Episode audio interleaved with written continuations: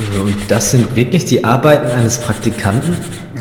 Bei Nightcrow schon.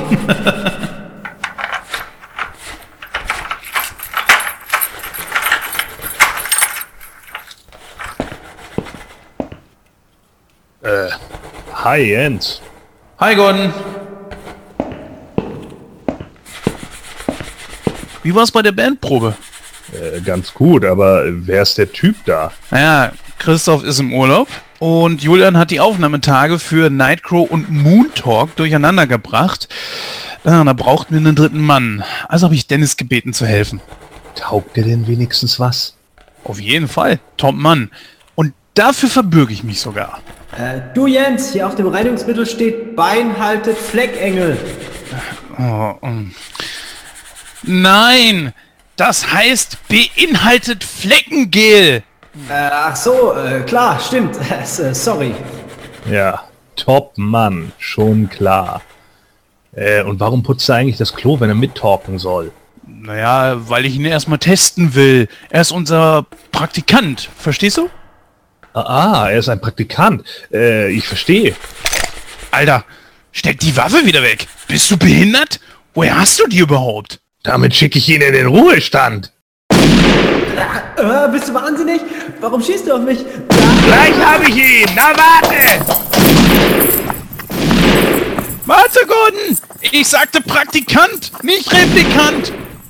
Gordon! Hilfe!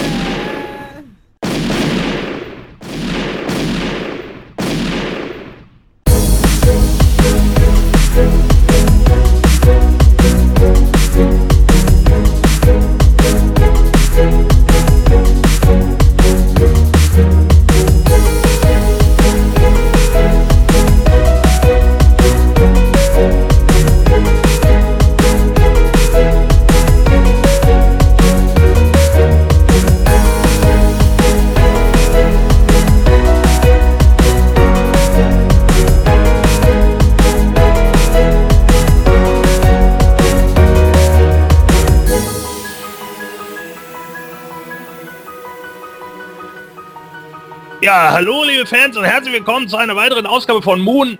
Ne, Moment mal.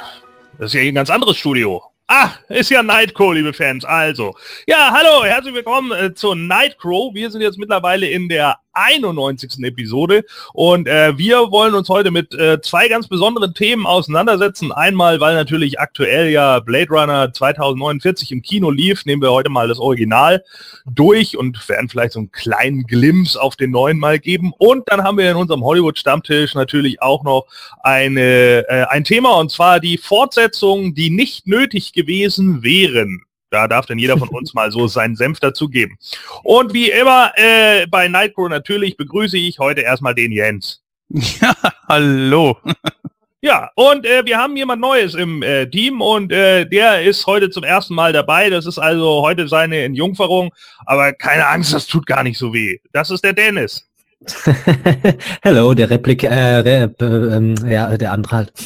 Ja, Der andere. genau. Äh, ist noch ein bisschen, ne? Mu- Muss man nach links oben gucken, damit ich seine Nummer sehen kann. Ja, äh, Jungs, äh, wie, wie, wie, wie habt ihr denn so die letzten Tage verbracht? Also wir hatten jetzt ja wieder so ein bisschen Abstand zur äh, letzten Nightcraw. Habt ihr irgendwas Schönes geguckt oder ist sonst irgendwas Tolles in eurem Leben vorgefallen? Jens? Ja, ich guck ganz besonders in die Röhre. Ich habe die beschissenste Internetleitung seit vier Jahren oder so. Es ist nichts mit Netflix, Amazon, YouTube, alles tot. Egal wo drüber. Ob äh, über den Amazon Fire TV Stick oder sonst irgendwas, das wir hier aufnehmen können. Das ist schon ein Wunder und äh, deswegen musste ich ja jetzt auch bei Moon Talk ein bisschen pausieren. Und äh, bis auf ja, ganz ehrlich, äh, als Podcast-Junkie, ich äh, podcaste sehr gerne und deswegen äh, ist das schon echt kacke. Und wenn du so dermaßen auf das Internet angewiesen bist, äh, ist das echt Mist. Dafür allerdings äh, habe ich mir ein paar neue Blu-rays geholt, unter anderem jetzt auch endlich mal Blade Runner, worüber wir heu- heute sprechen. Und für die Switch kam ja auch was sehr Interessantes raus, nämlich Mario Odyssey. Das zocke ich momentan rauf und runter. Ich bin noch nicht sonderlich weit. Es ist, steht ein Update zur Verfügung. Ich kann es Mm. aber nicht runterladen. Ich weiß nicht, wie wichtig es ist. Dennis, du hast das Spiel ja, glaube ich, auch, ne? Ähm, ich hab's leider noch nicht, aber ich werde es mir heute oder morgen holen, auf jeden Fall. Ich musste etwas pausieren. Ja, liebe Fans, äh, da müsst ihr natürlich äh, äh dann immer darauf gucken, ne, dass ihr eure Internetrechnungen zum einen bezahlt und zum anderen eben äh, nicht wie der Jens und 64K Modem benutzt.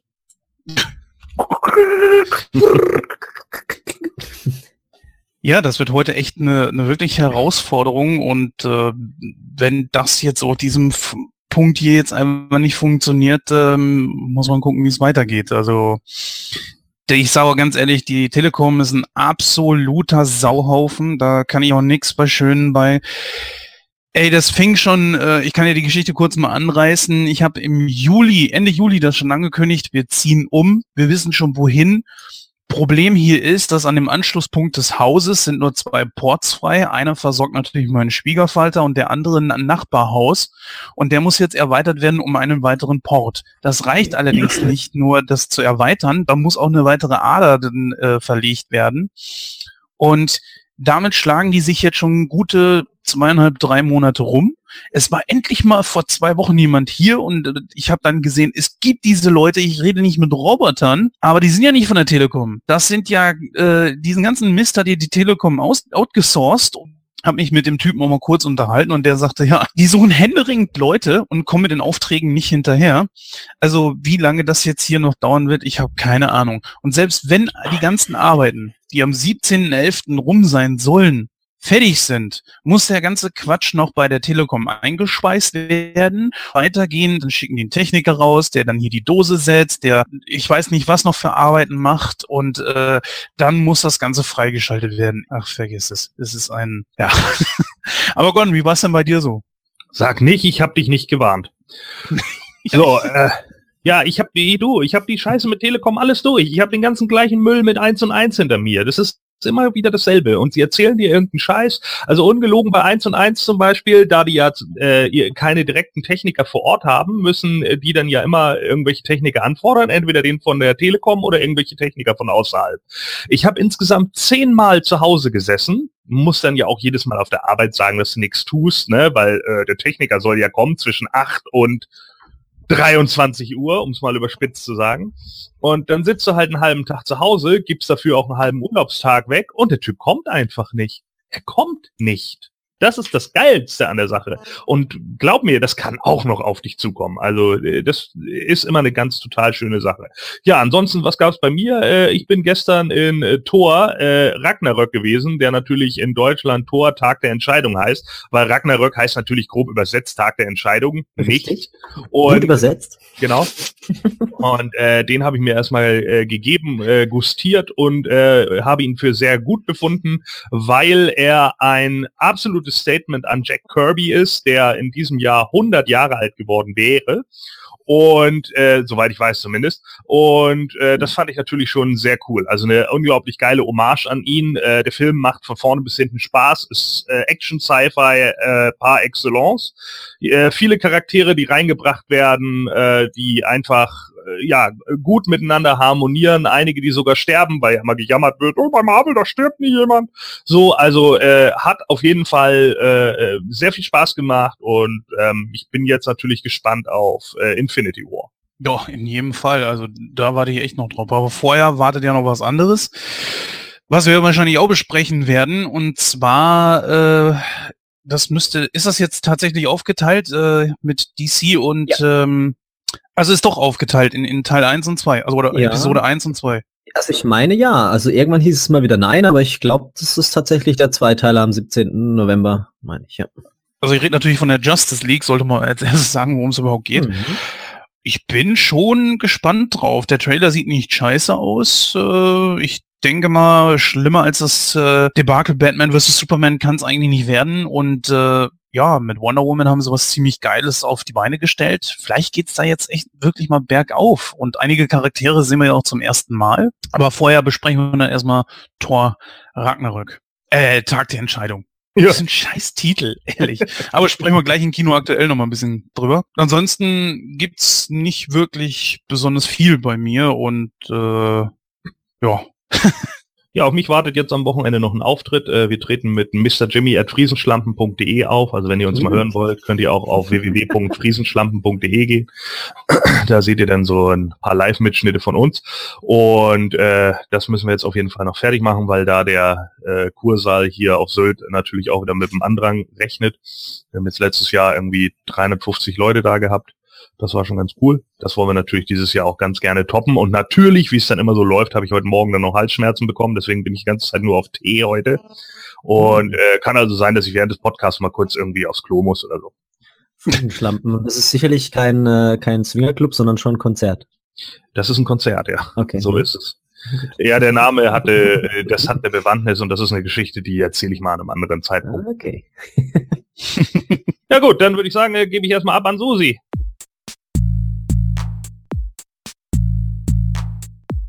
Nightcrow meldet sich mit einer neuen und vollen Ausgabe zurück. Im Hauptthema erwartet euch eine ausgedehnte Rezension zum ersten Blade Runner Film. Der höchst philosophische Science-Fiction-Film aus dem Jahr 1982 war zwar einst ein Flop, entwickelte sich aber schnell zum Kultfilm. 2017 kam dann mit Blade Runner 2049 ein zweiter Teil heraus, bei dem sich so mancher die Frage stellte, ob dieser überhaupt nötig gewesen wäre. Diese Frage stellten sich auch die Talker in einer neuen Ausgabe des Hollywood-Stammtisches. Darüber hinaus kamen noch weitere Fortsetzungen auf den Tisch, die nach Meinung der Talker unnötig waren oder auch generell keinen Sinn machten. In Kino aktuell waren Tor 3, Mordi, Schneemann, Fuck Goethe 3 und weitere Filme Thema. Welcher dieser Streifen sich lohnt und welcher nicht, das erfahrt ihr in der 91. Ausgabe von Nightcrow.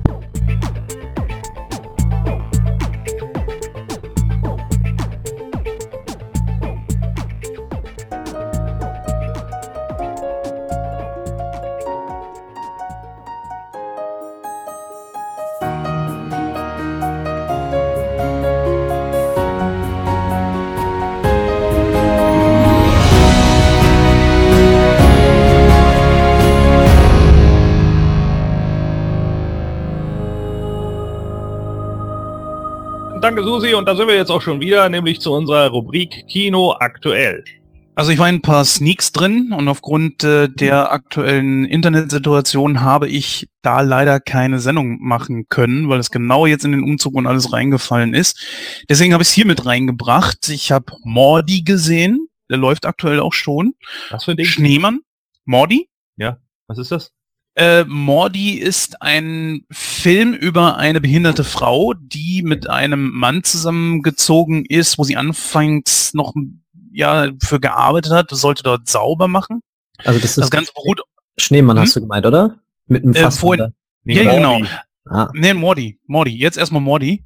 Ach so. Äh, ja, wie gesagt, das, äh, wir haben hier Sally Hawkins, sie spielt die Mordi und sie spielt sie wirklich super. Es geht hier um eine Frau, die geistig ein klein bisschen zurückgeblieben ist, auch ein bisschen behindert ist, äh, aber nicht doof und nicht auf den Kopf gefallen. Und sie hat ein, ja, in Anführungszeichen, Talent, äh, hat das Malen für sich entdeckt. Und ja, da sind ein paar Leute drauf gestoßen und die Bilder finden reißenden Absatz. Und der Typ, mit dem sie zusammengezogen ist, äh, das ist ihr Arbeitgeber, der wird dann eines Tages auch ihr Mann.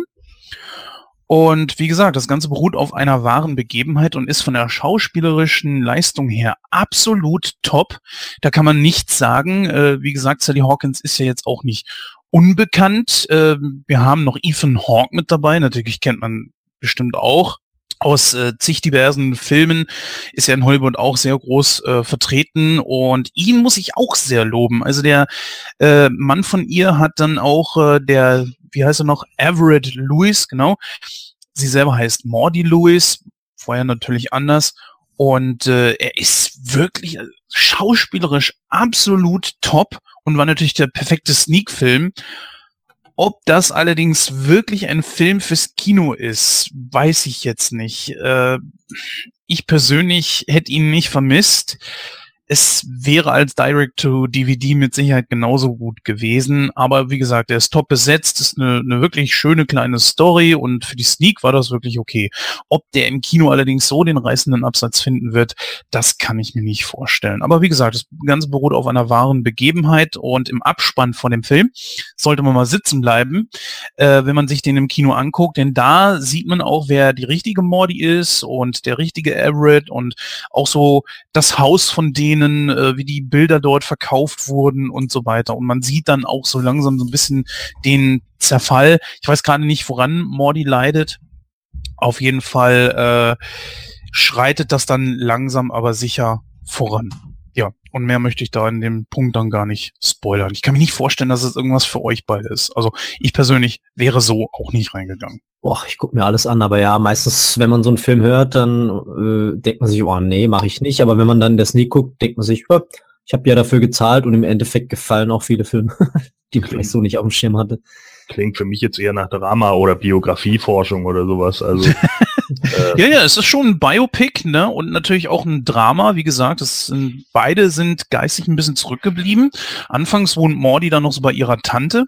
Und äh, sie ist, wie gesagt, nicht doof. Ja, sie hat äh, einfach auch so den Drang, von ihrer Tante wegzukommen. Sie sucht sich dann halt eben diesen Job und gerät dann an diesen Typen, der auch ziemlich abseits wohnt, der, ich weiß gar nicht mehr, was dann macht. Ähm, auf jeden Fall, die beiden kommen sich näher und ja, beschließen dann auch einfach mal zu heiraten und könnt ja mal Liebe werden, so nach dem Motto.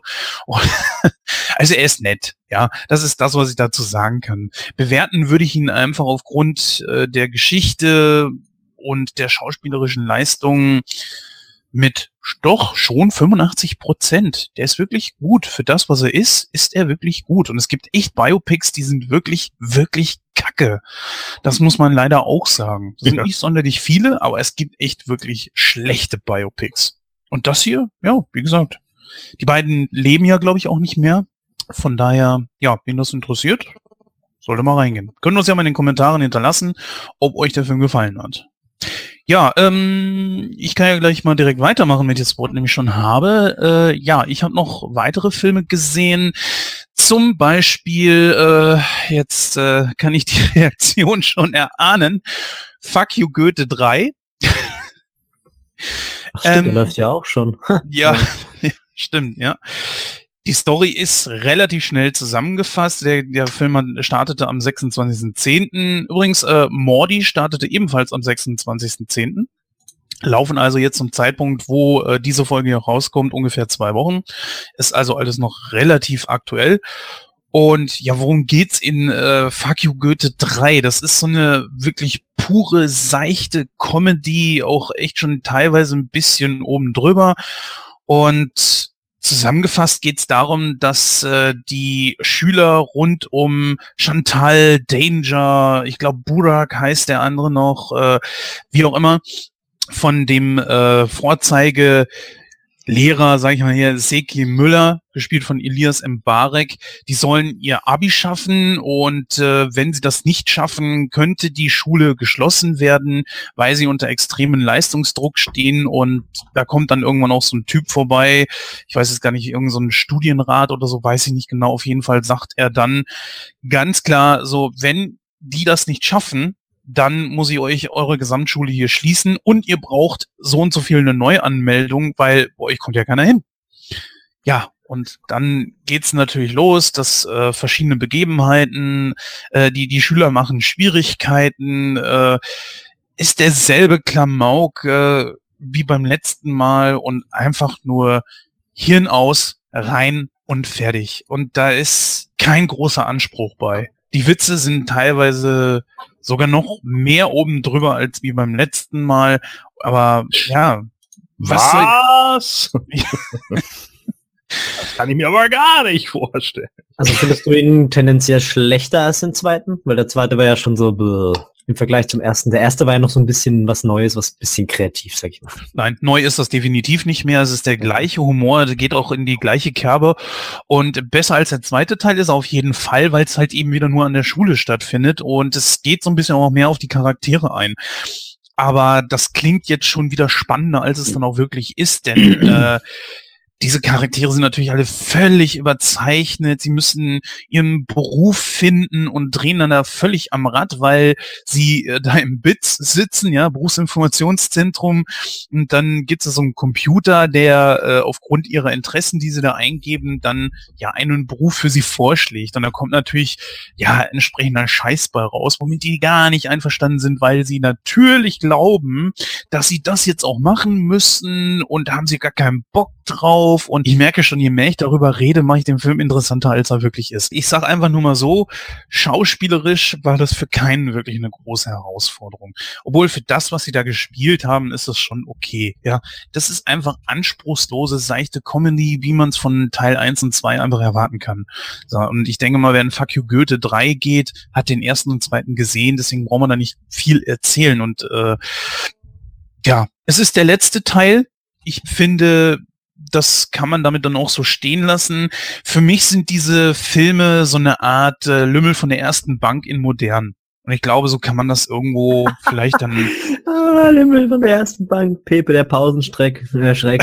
Pausenstreck. haut, das, haut das Gleichnis hin? Also ich glaube eher, das Hirn, ist es nicht eher so ein Bad Teacher Gedöns? Also ja, natürlich klar, ja. aber sie spielen ja sie spielen den Lehrern aber auch Streiche, ne? Nur, dass die Lehrer hier halt im Punkto von Elias Mbarek natürlich so, er ist der coole Lehrer, aber auch Ja, ihm spielen sie Streiche und schon artverwandt. Ja, das was aus den 70ern, das war natürlich so wirklich sehr, sehr seicht. Ja, darüber lachst du eher darüber, äh, was, was wie, ja, anspruchslos die Lümmel von der ersten Bank natürlich wirklich sind. Und äh, bei Fuck You Goethe, ich finde einfach, es hat schon irgendwo sowas, so einen moderneren Touch einfach. So, obwohl die, die Charaktere natürlich, äh, was, was die Schüler betrifft, total überzeichnet sind. Und so einen kleinen Brückenschlag haben wir natürlich mit Uschi Glas da irgendwo schon, die ja in drei Teilen von den sieben damals auch mitgespielt hat. Wenn man echt Bock hat, so äh, in so einen Film reinzugehen, Hirn aus, am besten in der Garderobe abgeben oder wenn das Hirn gerade in der Reinigung ist, keine Ahnung, ja, mit Kumpels, mit einem Bierchen und so weiter, ist das okay, aber es ist einfach das, was Deutschland die letzten Jahre einfach immer gebracht hat. Und ja, wie gesagt, das ist der letzte und ich glaube, das ist auch ganz gut so, weil noch mehr können die da nicht rausholen. Und er schließt auch, ja, genau, Final Fuck, ne? wir Ja. quatschen viel zu lang über den Film. Ja, genau. Äh, abschließend für das, was der Film einfach ist, und danach muss ich ihn bewerten, würde ich jetzt einfach mal 72 Prozent geben. Er unterhält schon. Hm.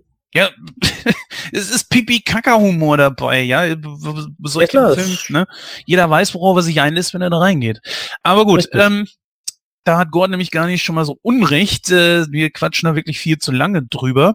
Einen weiteren Film habe ich noch gesehen, und zwar Schneemann. Schneemann ist ein, ich würde jetzt mal sagen, Drama, Thriller, natürlich Kriminalfilm, so entfernt verwandt irgendwo mit so die Reihe rund um Hannibal Lecter. Ne? Also, so, vielleicht kann man das. Hat den einer von euch gesehen, Schneemann? Nö. Nicht. Du? Leider noch nicht, aber es klang so nach typischer ZDF-Krimi, äh, typischer schwedischer Krimi, so Joe Nesbo oder wie er heißt, ähm, Stil. Deswegen fand ich den schon ein bisschen interessant und ich mag Michael Fassbender. Also, Nee, es geht schon. Ja, äh, Michael Fassbender ist äh, super. Äh, der schauspielerisch hat der einiges drauf. Wenn du dir von Das Schweigen der Lämmer einfach mal die Mithilfe von äh, dem im Knast sitzenden Verbrecher wegdenkst, sind da sehr viele Allegorien. Denn auch hier hast du einen ganz besonderen Massenmörder, der jedes Mal so einen Schneemann hinterlässt und auf eine ganz besondere Art und Weise einfach mordet. Und da steckt halt eben auch was hinter, ja. Das heißt, man hat hier eine ziemlich coole Charakterzeichnung, sei es jetzt halt eben äh, dem von Michael Fassbender gespielten äh, Typen, wie hieß er noch, genau, Detective Harry Holtz, ja. Wir haben J.K. Simmons da drin in einer kleinen Nebenrolle, wo die ja auch ziemlich cool spielt. Äh, der spielt da so einen Politiker, der gerne auch mal äh, mit jungen äh, Mädchen ins Bett steigt und äh, seine Position auch ein bisschen ausnutzt und äh, jetzt nicht so nach dem Motto, dass er sich an denen vergeht oder so, aber ja, es ist schon ganz gut. Rest des Casts kennt man eher weniger, obwohl Rebecca Ferguson spielt da noch mit, die, die könnte man noch kennen. Ja, worum geht's in dem Film? Äh, da ist ein Massenmörder, der seine Opfer, in diesem Fall dann meistens Frauen, dann auf eine ganz besondere Art und Weise tötet. Und er kündigt sich mehr oder weniger schon immer an, indem er vor dem Haus, vor dem Haus seiner Opfer Schneemänner baut. Und die sehen dann auch auf eine ganz bestimmte Art und Weise aus. Und äh, da gerät dann dieser Detective Harry Holtz äh, da irgendwie zwischen und muss dann versuchen, das Ganze aufzuklären. Das Ganze spielt mal nicht in Amerika und das ist eine richtig coole Kulisse. Ich konnte mich wirklich des Eindrucks nicht erwehren und habe ihn immer wieder mit das Schweigen der Lämmer verglichen. Und ich finde, dass die Brücke dazu schon geschlagen werden kann. Was, was den Film natürlich nicht schlecht macht. Ich glaube, in Neuseeland spielt er teilweise dann auch. Und das äh, ist eine echt coole Kulisse. Aber hm, so ganz ist der Funke nicht übergesprungen, muss ich gestehen. Er ist nicht schlecht, aber es fehlt einfach irgendwo so das Besondere. Allerdings muss ich gestehen, dass das Ende dann doch schon ein bisschen was rausreißt, leider aber dann doch ab einem bestimmten Zeitpunkt sehr vorhersehbar ist. Äh, was gebe ich diesem Film? Ich gebe einfach mal 75 Prozent. Also man kann ihn sich definitiv angucken. Ob das wirklich was fürs Kino ist, müsste selber entscheiden. Ich habe ihn in der Sneak gesehen. Ich hätte dafür kein Geld in Kino ausgegeben. Hier übernehme ich kurz mal, denn ihr beiden habt ja schon Thor Ragnarök gesehen. Und den besprechen wir natürlich auch bald. Aber wir wollen es natürlich äh, schon mal so ein klein bisschen anteasen.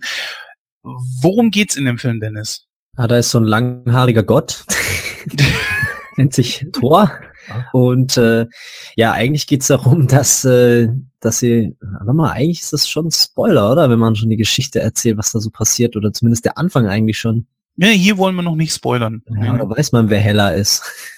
Hella, Hella Wahnsinn zwar, aber äh, Kate Blanchett spielt Hella. Und die kommt aus äh, der Verbannung zurück, sage ich jetzt einfach mal.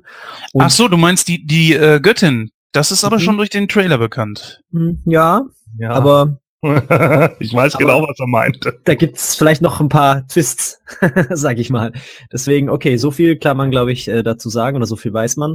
Und ähm, ja, der will hier Asgard, genau. Ja, da hat natürlich äh, Thor was dagegen und wird aber dann durch diese, ähm, durch dieses Teleport oder dieses Portal, wo sie sich immer von Welt zu Welt beamen können, aus der ja, aus der Reihe geschlagen, sage ich mal, und landet dann wohl auf dem Planeten, bei dem es ein paar Kämpfe gibt und äh, trifft unter anderem seinen Freund aus der Arbeit. Ähm. Kannst du es ruhig sagen, das, wir kennen es ja durch den Trailer schon. Genau, der Hulk. Natürlich. Ähm, ja, eigentlich darf man gar nicht, also der Trailer verrät schon ziemlich viel. Deswegen fand, war bei dem Film nicht wirklich so viele Überraschungen, aber irgendwo dann doch so ein paar versteckt, sag ich mal.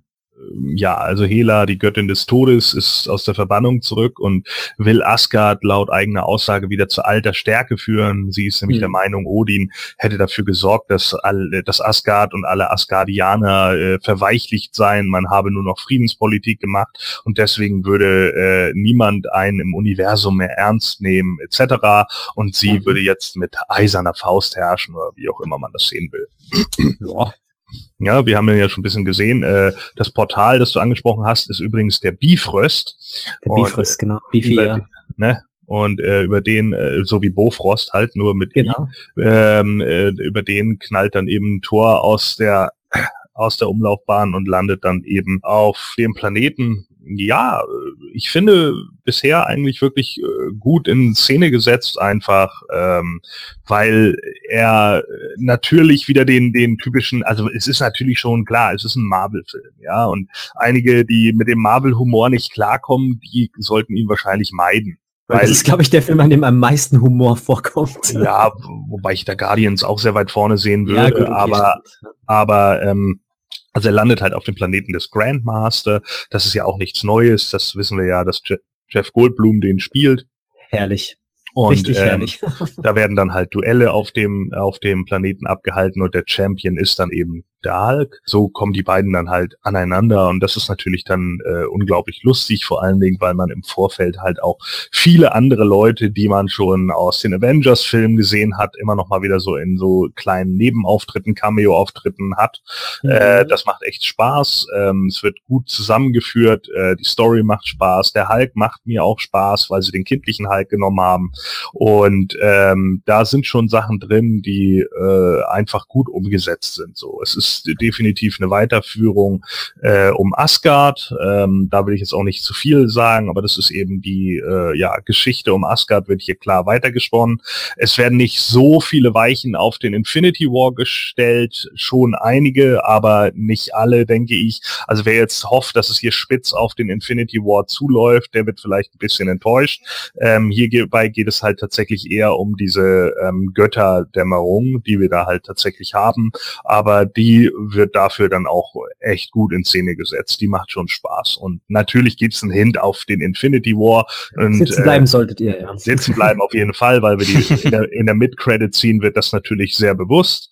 Mhm. Äh, und auch sehr bewusst angeteased und das Raumschiff ist kackengeil. Ja, nach dem Abspannen natürlich auch nochmal sitzen bleiben, wenn man noch ein Fun-Ending sehen will. Ist jetzt nicht essentiell für die Geschichte, aber so als Spaß-Ending ist es in Ordnung. Ja. Was würdet ihr dem Film so geben, prozentual? Hm.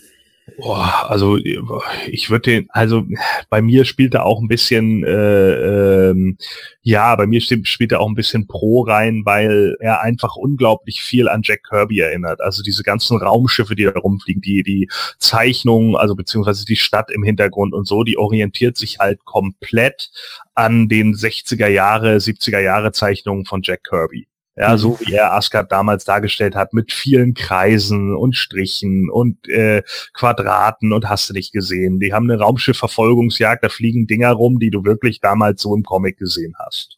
Und das ist, ist natürlich awesome gerade aus dem Grund kann ich halt einfach nur sagen, dass äh, ich den Film deswegen alleine schon feiere. Er sieht halt einfach aus wie wirklich ein äh, fleischgewordener Comic und Jack Kirby wäre, äh, wie gesagt, eben dieses Jahr 100 Jahre alt geworden und ich denke mal, dass sie es auch einfach im, im Angedenken an ihn gemacht haben. Es hieß ja auch, wie viel davon jetzt wahr ist oder nicht, weiß ich nicht, aber es hieß ja auch, dass man äh, den, den Machern bei Tor 3 auch mehr Hand gelassen, freie Hand gelassen hätte als bei mhm. Tor 1 und 2, äh, weil die angeblich ein bisschen zu bieder waren und nicht jeder was mit der Göttersage anfangen kann, was natürlich auch klar ist, nordische Götter irgendwie in den USA overzubringen, ist vielleicht auch nicht so einfach.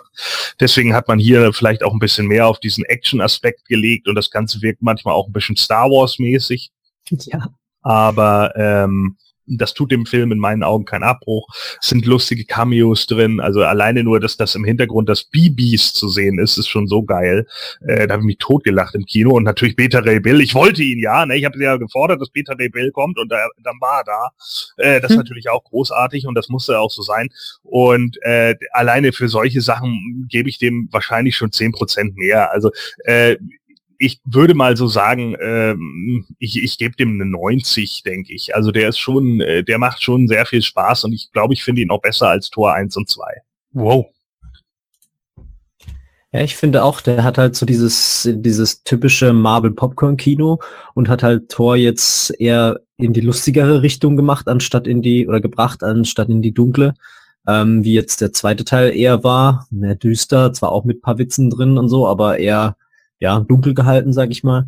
Und der ist jetzt halt volles, volle Granate und volle ähm, Grafikpracht, sag ich schon mal. Und diese ganze auch 80er-Stil mit der Musik und dem, das ist irgendwie sehr ungewöhnlich. Also ich bin nicht ganz sicher, weil du jetzt sagst, Jack Kirby und so damals, wie damals äh, Thor so dargestellt wurde. Ich meine, der war ja immer schon so ein bisschen, oh, Menschen, das und das, so ein bisschen, äh, kam halt aus, aus, aus den, eben diese, diese Gottheiten, was ja dann ganz anders ist als äh, beide Menschen, sage ich jetzt mal. Ähm, und hier ist, äh, gut, Thor ist jetzt auch schon eine Weile unter den Menschen, ähm, verweilt ja da schon eine Weile, aber ähm, es hat irgendwie Spaß gemacht, diese einfach machen konnten, wie du schon gesagt hast, was sie wollten und so ein bisschen diesen Witz reinbringen und ähm, ja, irgendwie dieses ganze Konzept. Und ich habe auch gelesen, dass er irgendwie noch verrückteres Sachen reinbringen wollte, aber die haben gesagt, ja, Moment, langsam, äh, das, was du drin hast, ist schon eigentlich ziemlich cool, sonst wird's zu abgespaced, aber die haben die, glaube ich, schon viel Zeug machen lassen. Ja. Und man merkt's auch. Also ja. Wobei ich zum Beispiel auch finde, dass Tor 2 in meinen Augen auch vollkommen zu Unrecht gescholten wird. Also äh, ich fand den auch gut. Ja, also man macht man macht da vieles richtig. In meinen Augen, dass man sogar Freier tötet, ist natürlich auch echt eine Ansage einfach. Ne? Also mhm. die, die, Göttermutter so zu töten, ist ist finde ich schon gewichtig. Das wird wahrscheinlich vielen Casual-Gängern oder nicht Comic-Lesern jetzt nicht so viel tun und deswegen sagen sie vielleicht eher, ja, ist ja nur ein Nebencharakter. Aber für das Universum ist sie schon ziemlich wichtig und ich glaube gerade gerade die Marvel-Fans sagen sich dann auch, puh, okay. Und äh, da sind starke Szenen mit drin, auch äh, muss ich einfach sagen, also wie, wie Loki da selber explodiert, äh, äh, ohne, ohne alles, ne? Also man, man, man hört ja nichts, aber man sieht halt, wie er darauf reagiert und so. Das sind schon geile Charakterzeichnungen, muss ich einfach sagen. Die machen auch Spaß. Also die geben dem Ganzen dann wieder auch eine Tiefe zu dem äh, üblichen Popcorn-Kino, was man da halt hat. Ja, und äh, Loki ist halt einfach geil. Vor allem diese, auch diese Chemie zwischen den beiden und überhaupt die Leute und diese zwei anderen Charaktere auf dem Planeten. Ich habe mich so weggeschmissen. Der Kleine mit seinen, mit seinen Schwertern, wenn er mal in die Kamera kommt, wow, ja. mit, den, mit den Schwertern durch die Gegend fuchtelt. Ey, wir haben uns so kaputt gelacht im Kino. Das ist echt richtig, richtig geil. Und äh, ja, schaut euch auf Englisch an, weil das ist richtig gut. Abu. Ja, Nein, also die deutsche Synchro ist vollkommen in Ordnung. Ne? Also ich habe hab, äh, hab ihn auf Deutsch geguckt und die Sprecher, ah, okay. sind, Sprecher sind natürlich wieder top. Ähm, sind auch ordentlich gewählt, finde ich. Es sind äh, viele Cameos mit drin, auch für Leute, die jetzt irgendwie World War Hulk gelesen haben oder so. Also Nebencharaktere, die dann tatsächlich aus dem Comic kommen und sowas. Das ist natürlich auch echt witzig. Ähm, den Vollstrecker, also den Executioner hat man mit reingebracht. Also sind schon äh, gute Sachen dabei. Wo du gerade die deutsche Synchro angesprochen hast, äh, in anderen Podcasts ist ja dieses äh, O-Ton-Gewichse. Ja, die Leute tun sich scheinbar die Klamotten alle wirklich nur noch im O-Ton an. Das ist okay, mache ich ja teilweise auch, ist, ist nicht das Problem. Aber da muss ich jetzt mal ein Votum an andere Podcasts geben, wo es dann losgeht, wie ich das letztens gehört habe wieder, was mich tierisch genervt hat. Und dann ging es dann los wie, ja, das war dann, na, wie heißt es nochmal in Deutsch? Ja, Junge, jetzt ernsthaft? Du weißt nicht, was das in Deutsch heißt? Ja. Äh, dann guck die Scheiße doch vielleicht mal auf Deutsch. Dann weißt du's, ja? Ich meine, irgendwo sollte man auch mal ein bisschen an seiner äh, eigenen Sprache, sollte man bei bleiben. Also das, das kommt davon, wenn man plötzlich nicht mehr weiß, was das auf Deutsch heißt. Also bitte, ja, wenn einer stehen würde und sagen würde, na, verdammt, was heißt das nochmal auf Englisch? Okay, ja, aber dann nicht mehr auf Deutsch? Ich meine, dass einem das mal nicht einfällt, ist okay. Aber ihr glaubt gar nicht, wie oft das vorkommt. Und ich werde aus Rücksicht aber natürlich keinen äh, Podcast-Namen nennen oder so. Aber ich persönlich finde das schon irgendwie ein bisschen bedenklich. Naja, gut, ich meine, dass unser Gehirn natürlich nicht zwangsläufig so aufgebaut ist, dass du jedes äh, äh, Wort im Übersetzen dann gerade parat haben musst, und, um trotzdem zu wissen, was eigentlich gemeint ist. Äh, das, das ist nichts Ungewöhnliches. Aber äh, zumindest in dem Punkt stimme ich dir zu, dass äh, man einfach sagen kann, dass dieses ähm, äh, abgenörde darauf, ich muss alles im Original gucken, weil in Deutsch ist es alles scheiße, das stimmt halt einfach nicht. Also wenn nee, wir wenn wir, äh, äh, nein, nein, unterstelle ich dir auch nicht, ne? aber es gibt ja Leute, die das immer wieder sagen, so, die sich mhm. dann auch bei, keine Ahnung, Animes und so drüber aufregen und äh, das, das höre ich halt regelmäßig. Nee, nee, ich gucke die auf Japanisch mit deutschen Untertiteln, weil, oh, die deutschen Stimmen, die gehen gar nicht und so und das, das haut halt für mich einfach nicht hin. Also wir haben auch ein Anime-Serien, natürlich nicht in jedem, klar, wenn man sich die Agent Aika Synchro von Viva anguckt, die zum Kotzen, ja, aber das liegt auch daran, dass, dass da Leute dabei waren, die nicht gut gesprochen haben und dass dann vielleicht auch das Studio in dem Moment Moment zu klein war. Aber das gilt nun mal nicht für alle und es gibt unglaublich gute Synchronstudios in Deutschland und äh, einige, die die Film auch deutlich besser tun. Ich äh, gebe nur noch mal All Sorten viel zu Horst zum Besten aus Conan, ja, von Schwarzenegger. also, äh, tut mir leid, aber der Mann wird halt einfach, äh, der lebt davon, dass er eine gute deutsche Synchro hat. Das könnt ihr aber glauben. So, und äh, da gibt's auch einige andere Leute, so Steven Seagal oder keine Ahnung, die einfach auch kein, nicht den blassesten Schimmer von Betonung haben. Dass das natürlich nicht in jedem Film der Fall ist und dass vielleicht auch mal Sachen falsch übersetzt wurden oder falsch von Schauspielern betont wurden. Äh, äh, mir fällt jetzt leider gerade nur als Beispiel From Dust Till Dawn 2 ein, äh, da gibt es eine Szene, wo, wo, äh, wo der, der Protagonist dann sagt, wir sehen uns in der Hölle. Aber im Original sagt er halt, see you in hell. Ja, also das, da geht der Witz halt verloren, so, ne? Als, er, er stellt es halt als Frage so, ne? Sehen wir uns in der Hölle? So, äh, das, das funktioniert dann halt auch nicht immer und es gibt natürlich auch Übersetzungen wie, was weiß ich, bei Bill und Ted, ne? Ihr kommt in die eiserne Jungfrau, yes, eiserne Jungfrau. Ja, ist immer blöd, wenn man Iron Maiden nicht übersetzen kann direkt. Ne? Mhm. Das, das, Oh, sind, ja. das sind natürlich Sachen, wo Wortwitz oder sowas verloren geht. Nichtsdestotrotz haben wir einfach unglaublich talentierte Synchronsprecher in Deutschland und wirklich deutlich talentiertere als in vielen anderen äh, äh, Ländern. Und ähm, ich denke, glaub, denen das- sollte auch eine Chance geben. Das gilt auch, glaube ich, Deutschland als beste äh, Synchro, also wo halt die meisten Synchronstimmen oder Synchronsprecher äh, agieren. Also wird ja eigentlich alles übersetzt. Also Ja. haben ja andere Länder gar nicht. Die haben halt ihren Englisch mit slowakischen Untertitel oder sowas. Ja, stimmt schon. Die, die deutsche Synchro wird zu Unrecht gescholten und ich kann es ehrlich gesagt nicht nachvollziehen, um mit dem Thema mal zum Ende zu kommen, weil das hatten wir ja auch schon öfter, dass Leute dann herkommen, gehen und sagen, ja, ich gucke das Original mit Untertiteln und so weiter. Leute, wenn ihr den Scheiß immer gegenlesen müsst, bekommt ihr doch nichts von der Schauspielerei mit. Ihr könnt nicht gleichzeitig lesen und den Film gucken. Wie soll sowas funktionieren? Dann kann ich mir auch das verschissene Buch nehmen. Verdammt nochmal. Also, ja, es ist doch aber so.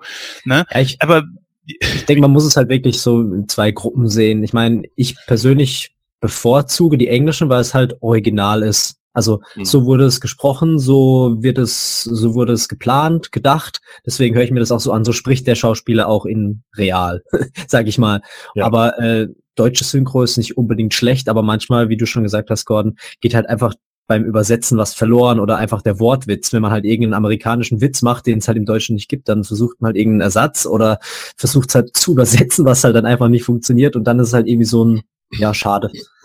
Aber generell, ja. Zum Beispiel, äh, wenn wir jetzt mal an Serien gehen, Big Bang Theory gucke ich Mhm. momentan super gerne auf Englisch. Oh aber, ja. Aber gar nicht deshalb, weil, äh, weil die Witze so viel anders sind, weil viele von den Sachen kann man tatsächlich übersetzen, beziehungsweise mit ähnlichen Gags übersetzen, sondern weil die Reaktion des Publikums, weil es ja ein, ein Stage, äh, eine Stage ist und das Publikum ja immer noch live davor sitzt, die ist halt in vielen Punkten einfach komplett anders. Weil in, in Deutschland ist es dann einfach nur irgendein Overlay, äh, wo sie ein ge- aufgenommenes Publikum drüber gesetzt haben. Und äh, in, in dem in dem Falle gucke ich halt die Englischen lieber, weil da die Reaktionen teilweise viel intensiver sind oder auch ganz anders sind. Äh, in einigen Szenen wurden Reaktionen komplett rausgelassen in Deutschland und das fand ich eigentlich äh, gerade bei der Sache äh, ziemlich spannend. So, das war's dann jetzt von Kino aktuell und ja, dann gehen wir jetzt erstmal weiter mit unserem Thema, dem Hollywood-Stammtisch, nämlich Fortsetzungen, die nicht nötig gewesen wären.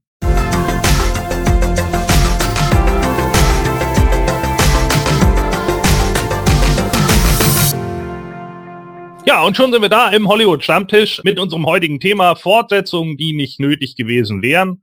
Ja, dann fangt mal an, Jungs, zu dem Thema. Ich denke, ihr habt da bestimmt einiges schon in eurem Leben gesehen, was ihr vielleicht lieber nicht gesehen hättet. Ich wollte zu, zuerst anfangen, da ich nicht weiß, was ihr habt, sonst habt ihr es doppelt und dann weiß nicht. Also ich habe echt überlegt, was es, was es da geben könnte. Ich glaube, auch wenn es mich nicht so wirklich tierisch äh, nervt, aber ich glaube, wo es sehr komisch war, war Matrix. Ich finde, der erste Teil hätte vollkommen gereicht, hätte man vielleicht noch ein bisschen anders abändern können, aber irgendwie war zwei und drei so ein bisschen ab vom Schuss. Hatte nicht mehr so die Qualität vom ersten und so als müsste man die Story irgendwie konfus weiterführen, aber ich finde, eins hätte gereicht. Ja, das stimmt. Da gebe ich dir hundertprozentig recht. Äh, nicht nur, dass die Filme in sich schlechter waren. Teil 2 geht noch, finde ich. Das ist ja, glaube ich, Matrix Reloaded, ne? Und Mhm. das letzte war Revolution. Mhm. Revolution hat mir überhaupt nicht gefallen.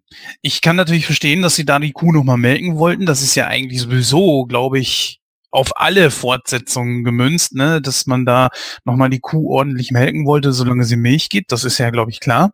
Das brauchen wir auch nicht jedes Mal erwähnen jetzt. Aber bei Matrix ist das einfach so, dass ich mir sagte, nee, der erste Film erzählt es wirklich. Und die Menschen, es ist eigentlich klar, was passieren wird. Die Menschen werden irgendwann aufwachen. Neo wird das ganze Ding beenden. Und äh, wozu waren diese Filme jetzt noch da? Da, da war nicht mehr viel, was man noch hätte erzählen können. Und das Ganze dann auf zwei Filme noch zu strecken, ja, das ist, ist so eine Sache. Äh, bei mir, was ich gerne anführen wöcht, möchte, möchte, klar, wäre zum Beispiel Highlander. Äh, Highlander ist so ein Film, der in sich so dermaßen abgeschlossen ist, dass er eigentlich jede Fortsetzung unnötig gemacht hätte. Ein Prequel wäre vielleicht noch möglich gewesen, aber ein Sequel zu solch einem Film, äh, nee, hätte es überhaupt nicht gebraucht, weil am Ende, es geht ja in den ganzen Film um den großen Preis, um der Letzte zu sein, ja, was ja auch der Untertitel schon sagt, ja, die Tagline. Es kann nur einen geben. Und das passiert dann ja auch. Es sind ja nur noch zwei übrig. Man muss ja theoretisch eigentlich auch den zweiten Teil komplett weglassen, weil der dritte setzt ja eigentlich logischerweise den, den, den ersten Teil fort. Und da ist es ja so, dass im dritten Teil dann am Anfang gezeigt wird, dass drei oder vier Unsterbliche in einem Berg eingeschlossen werden und sich dann so in der Gegenwart befreien können und dann gucken, wo ist denn jetzt äh, Connor McCloud, um ihn dann zu töten. Äh, das funktioniert ja von und hinten nicht, weil während, wie hat denn Connor im ersten Teil den Preis gewinnen können, wenn diese anderen drei im Berg immer noch da gewesen wären? Er hätte es gar nicht tun können. Und genau das ist das, wo ich mir einfach sage, das ist doch Schwachsinn. Dann kommt die Serie Jahre später noch dazu, wo ganz klar gezeigt wird, es gibt ja auch noch Duncan MacLeod, der ja zu dem Zeitpunkt, wo Kurgan und äh, Connor um den Preis kämpfen, ja auch noch gelebt hat. Also war er nie der Letzte. Das ist natürlich alles immer danach gekommen, das funktioniert von und hinten nicht. Und deswegen hat die ganze Geschichte ad absurdum geführt. Gordon, was ist dein Film, wo du sagst, das äh, hätte es nie geben dürfen? Also äh, generell, wenn du jetzt die Frage stellst, äh, welche Fortsetzung hätte es nicht gebraucht, kann ich einfach sagen, alle. Ne? Hätte, ja, sorry, aber es ist nun mal so. Fortsetzungen, die nicht nötig gewesen wären, sind Fortsetzungen sind nur dann nötig, wenn ein Film von vornherein auf mehrere Teile angelegt ist. Ja, also wie zum Beispiel beim Herr der Ringe wo einfach klar war, das ist die Geschichte und diese Geschichte wird in drei Filmen er erzählt. Und mhm. deswegen hast du ein offenes Ende oder sowas. Aber mhm. ansonsten mhm. brauchst du das bei gar nichts. Du hättest nicht mal bei Terminator gebraucht, auch wenn ich Terminator 2 super geil finde. Du brauchst es für den ersten nicht. Der Film ist zu Ende. Ja, der Terminator ist tot und das war's. Du brauchst keine Fortsetzung. Das ist totaler Quatsch ähm, es hat immer nur was damit zu tun, dass Filme irgendwie Erfolg haben und ein Studio glaubt, dass es damit noch mehr Profit machen kann. Das ist auch der Grund, warum es so viele Filme auch in den 80ern gab, die halt richtig Kohle gemacht haben, auch im Horrorgenre. Weil die billig zu schießen waren. Ich meine, Freitag der 13. Teil 1 hat, glaube ich, 600.000 Dollar gekostet und hat 66 Millionen eingespielt. Das ist nicht nur super, der hat Konkurrenz gelaufen zu Empire Strikes Back. Ja? Und wenn du Konkurrenz läufst zum Imperium schlägt zurück, dann machst du irgendwas richtig. Ne? In dem Moment in einigen Kinos so. Das ist einfach so. Aber hätte es jede weitere Fortsetzung gebraucht? Nee. Bei Freitag der 13. macht das sogar überhaupt gar keinen Sinn. Du hast das Ende, du hast einen, hast einen guten Plot-Twist, wir haben ja Freitag der 13. oder ihr habt ja Freitag der 13. eins auch schon mal besprochen. Also von daher äh, sage ich da jetzt bestimmt nichts Neues, aber als Pamela gestorben ist, äh, sie ja im Endeffekt durchgedreht ist, weil ihr Sohn damals äh, ums Leben gekommen ist, äh, kommt dann noch eine Traumsequenz, wo halt Jason aus dem Wasser kommt. Der Film hat so viel Kohle eingespielt, dass sie dann gesagt haben, wir müssen sofort irgendwie eine Fortsetzung machen. Tja, die Fortsetzung kann nicht mit Pamela stattfinden, denn sie ist tot. Also nehmen wir ihren Sohn Jason. Und Sean S. Cunningham hat die Idee sowieso schon gehasst, weil er gesagt hat, äh, das macht keinen Sinn. Und macht es ja auch nicht. Äh, Jason hat dann plötzlich irgendwie im Wald gelebt. Niemand hat je gewusst, dass er in dem Wald lebt. Warum trifft er nicht einfach Pamela? Ja, äh, das macht halt alles überhaupt keinen Sinn. Mhm. Und da sind etliche Fortsetzungen, die überhaupt nicht mehr aufeinander abgestimmt sind, weil ich glaube, äh, zwischen Teil 1 und 2 liegen fünf Jahre. Und dann der dritte spielt aber nur wenige Minuten nach dem äh, zweiten Teil. Was aber überhaupt nicht hinhaut, denn im zweiten Teil hat Jason irgendwie lange Haare und einen Bart. Aber angeblich ist die Protagonistin aus dem dritten, das Final Girl, von einem glatzköpfigen Jason angegriffen worden und das gerade erst kürzlich. Haut also nicht hin. Ja, das sind so viele Sachen, die einfach äh, in der Kontinuität nicht funktionieren. Genauso mit dem neuen Anfang, äh, Freitag der 13. Teil 5, der neue Anfang. Am Ende sieht man Tommy Jarvis, der ja schon im vierten Teil angeblich darauf hingetrimmt wird, vielleicht der Mörder zu werden, der dann ein unsympathischer Arsch ist im fünften Teil und in der, in der psychiatrischen Anstalt ist und dann scheinbar Jason wird. Aber das Publikum hat das schlecht aufgenommen und sie wollten nicht, dass er Jason wird. Also machst du einen coolen Tommy Jarvis in Teil 6 was aber überhaupt nicht mehr passt, weil nicht mehr erklärt wird, was eigentlich mit dem Psychotischen am Ende von fünf gewesen ist. Das wird halt einfach übergangen.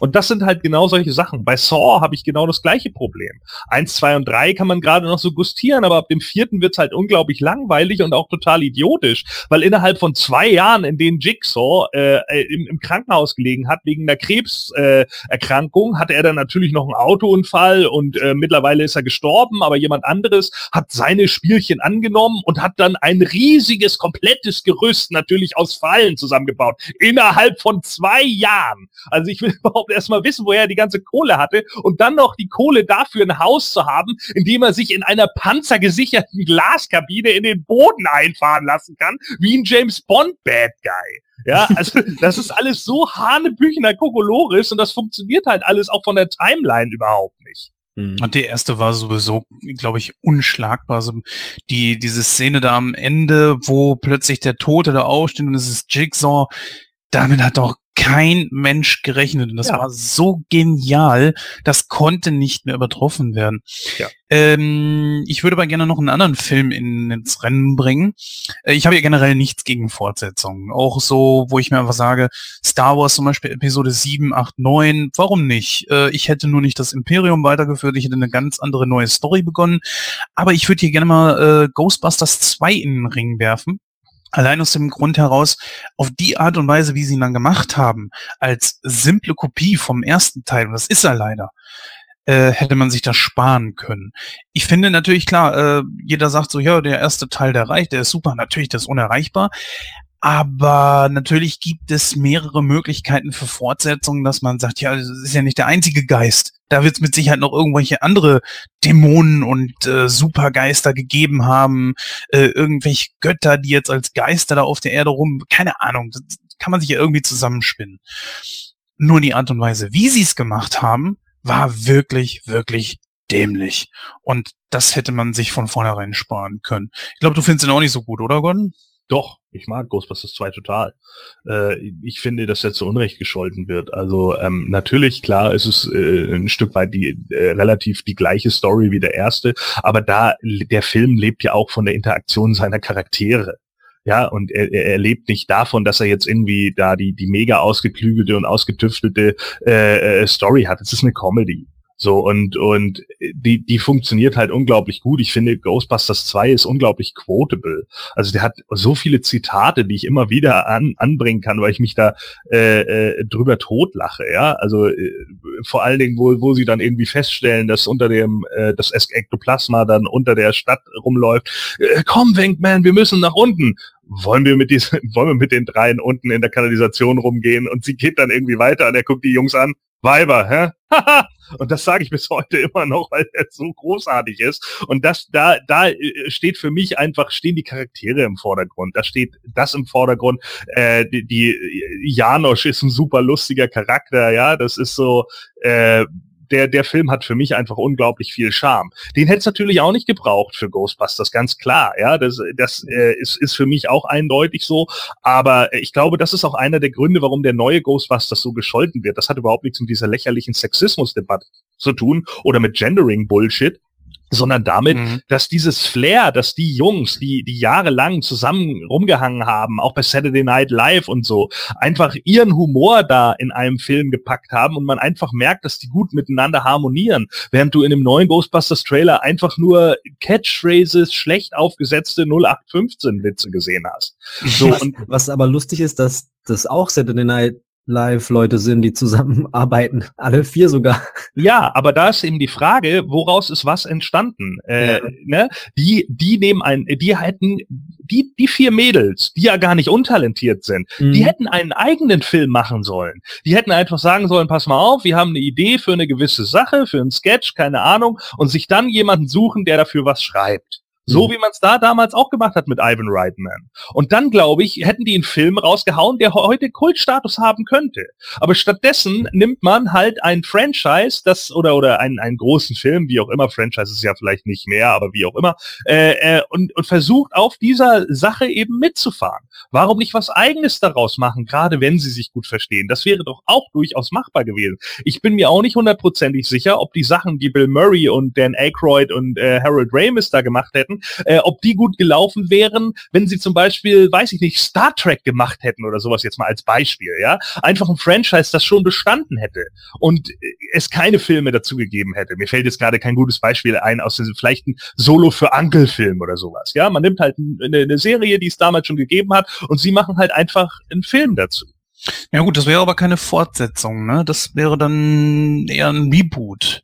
Wobei ich sagen muss, äh, wo wir diese Kerbe schon einschlagen, Starsky und Hutch zum Beispiel war mit äh, Owen Wilson und Adam Sandler, Quatsch, Adam Sandler, Ben Stiller, gar nicht so schlecht. Der war super. Ist einer der besten Buddy-Movies äh, der letzten Jahre, finde ich. Und einer der besten, wo beide mit äh, drin spielen. Ja, wobei ich muss sagen, äh, ich fand den recht belanglos. Also äh, wenn ich jetzt heute an den zurückdenke, erinnere ich mich nicht an viel, außer glaube ich an Tues Bacardi Cola. Mich würde mal interessieren, so wie siehst du das denn bei Alien, der Alien-Reihe? Äh, den zweiten finde ich super, äh, vielleicht auch, weil er da in eine andere Richtung geht. Das ist ja so ähnlich wie mit Terminator. Ne? Ähm, Terminator 1 ist ein Horror-Sci-Fi und das ist Alien 1 auch. Und Terminator 2 ist ein Action-Sci-Fi und das ist Aliens auch. Und deswegen, weil man da einfach in eine andere Richtung geht und einfach ein ganz anderes Pacing hat und einfach mehr auf die Kacke haut, machen die halt auch Spaß auf einer anderen Ebene. Und äh, deswegen, glaube ich, funktioniert das auch ganz gut. Und äh, Alien 3, den finde ich kacke und Terminator 3, da finde ich das Ende gut.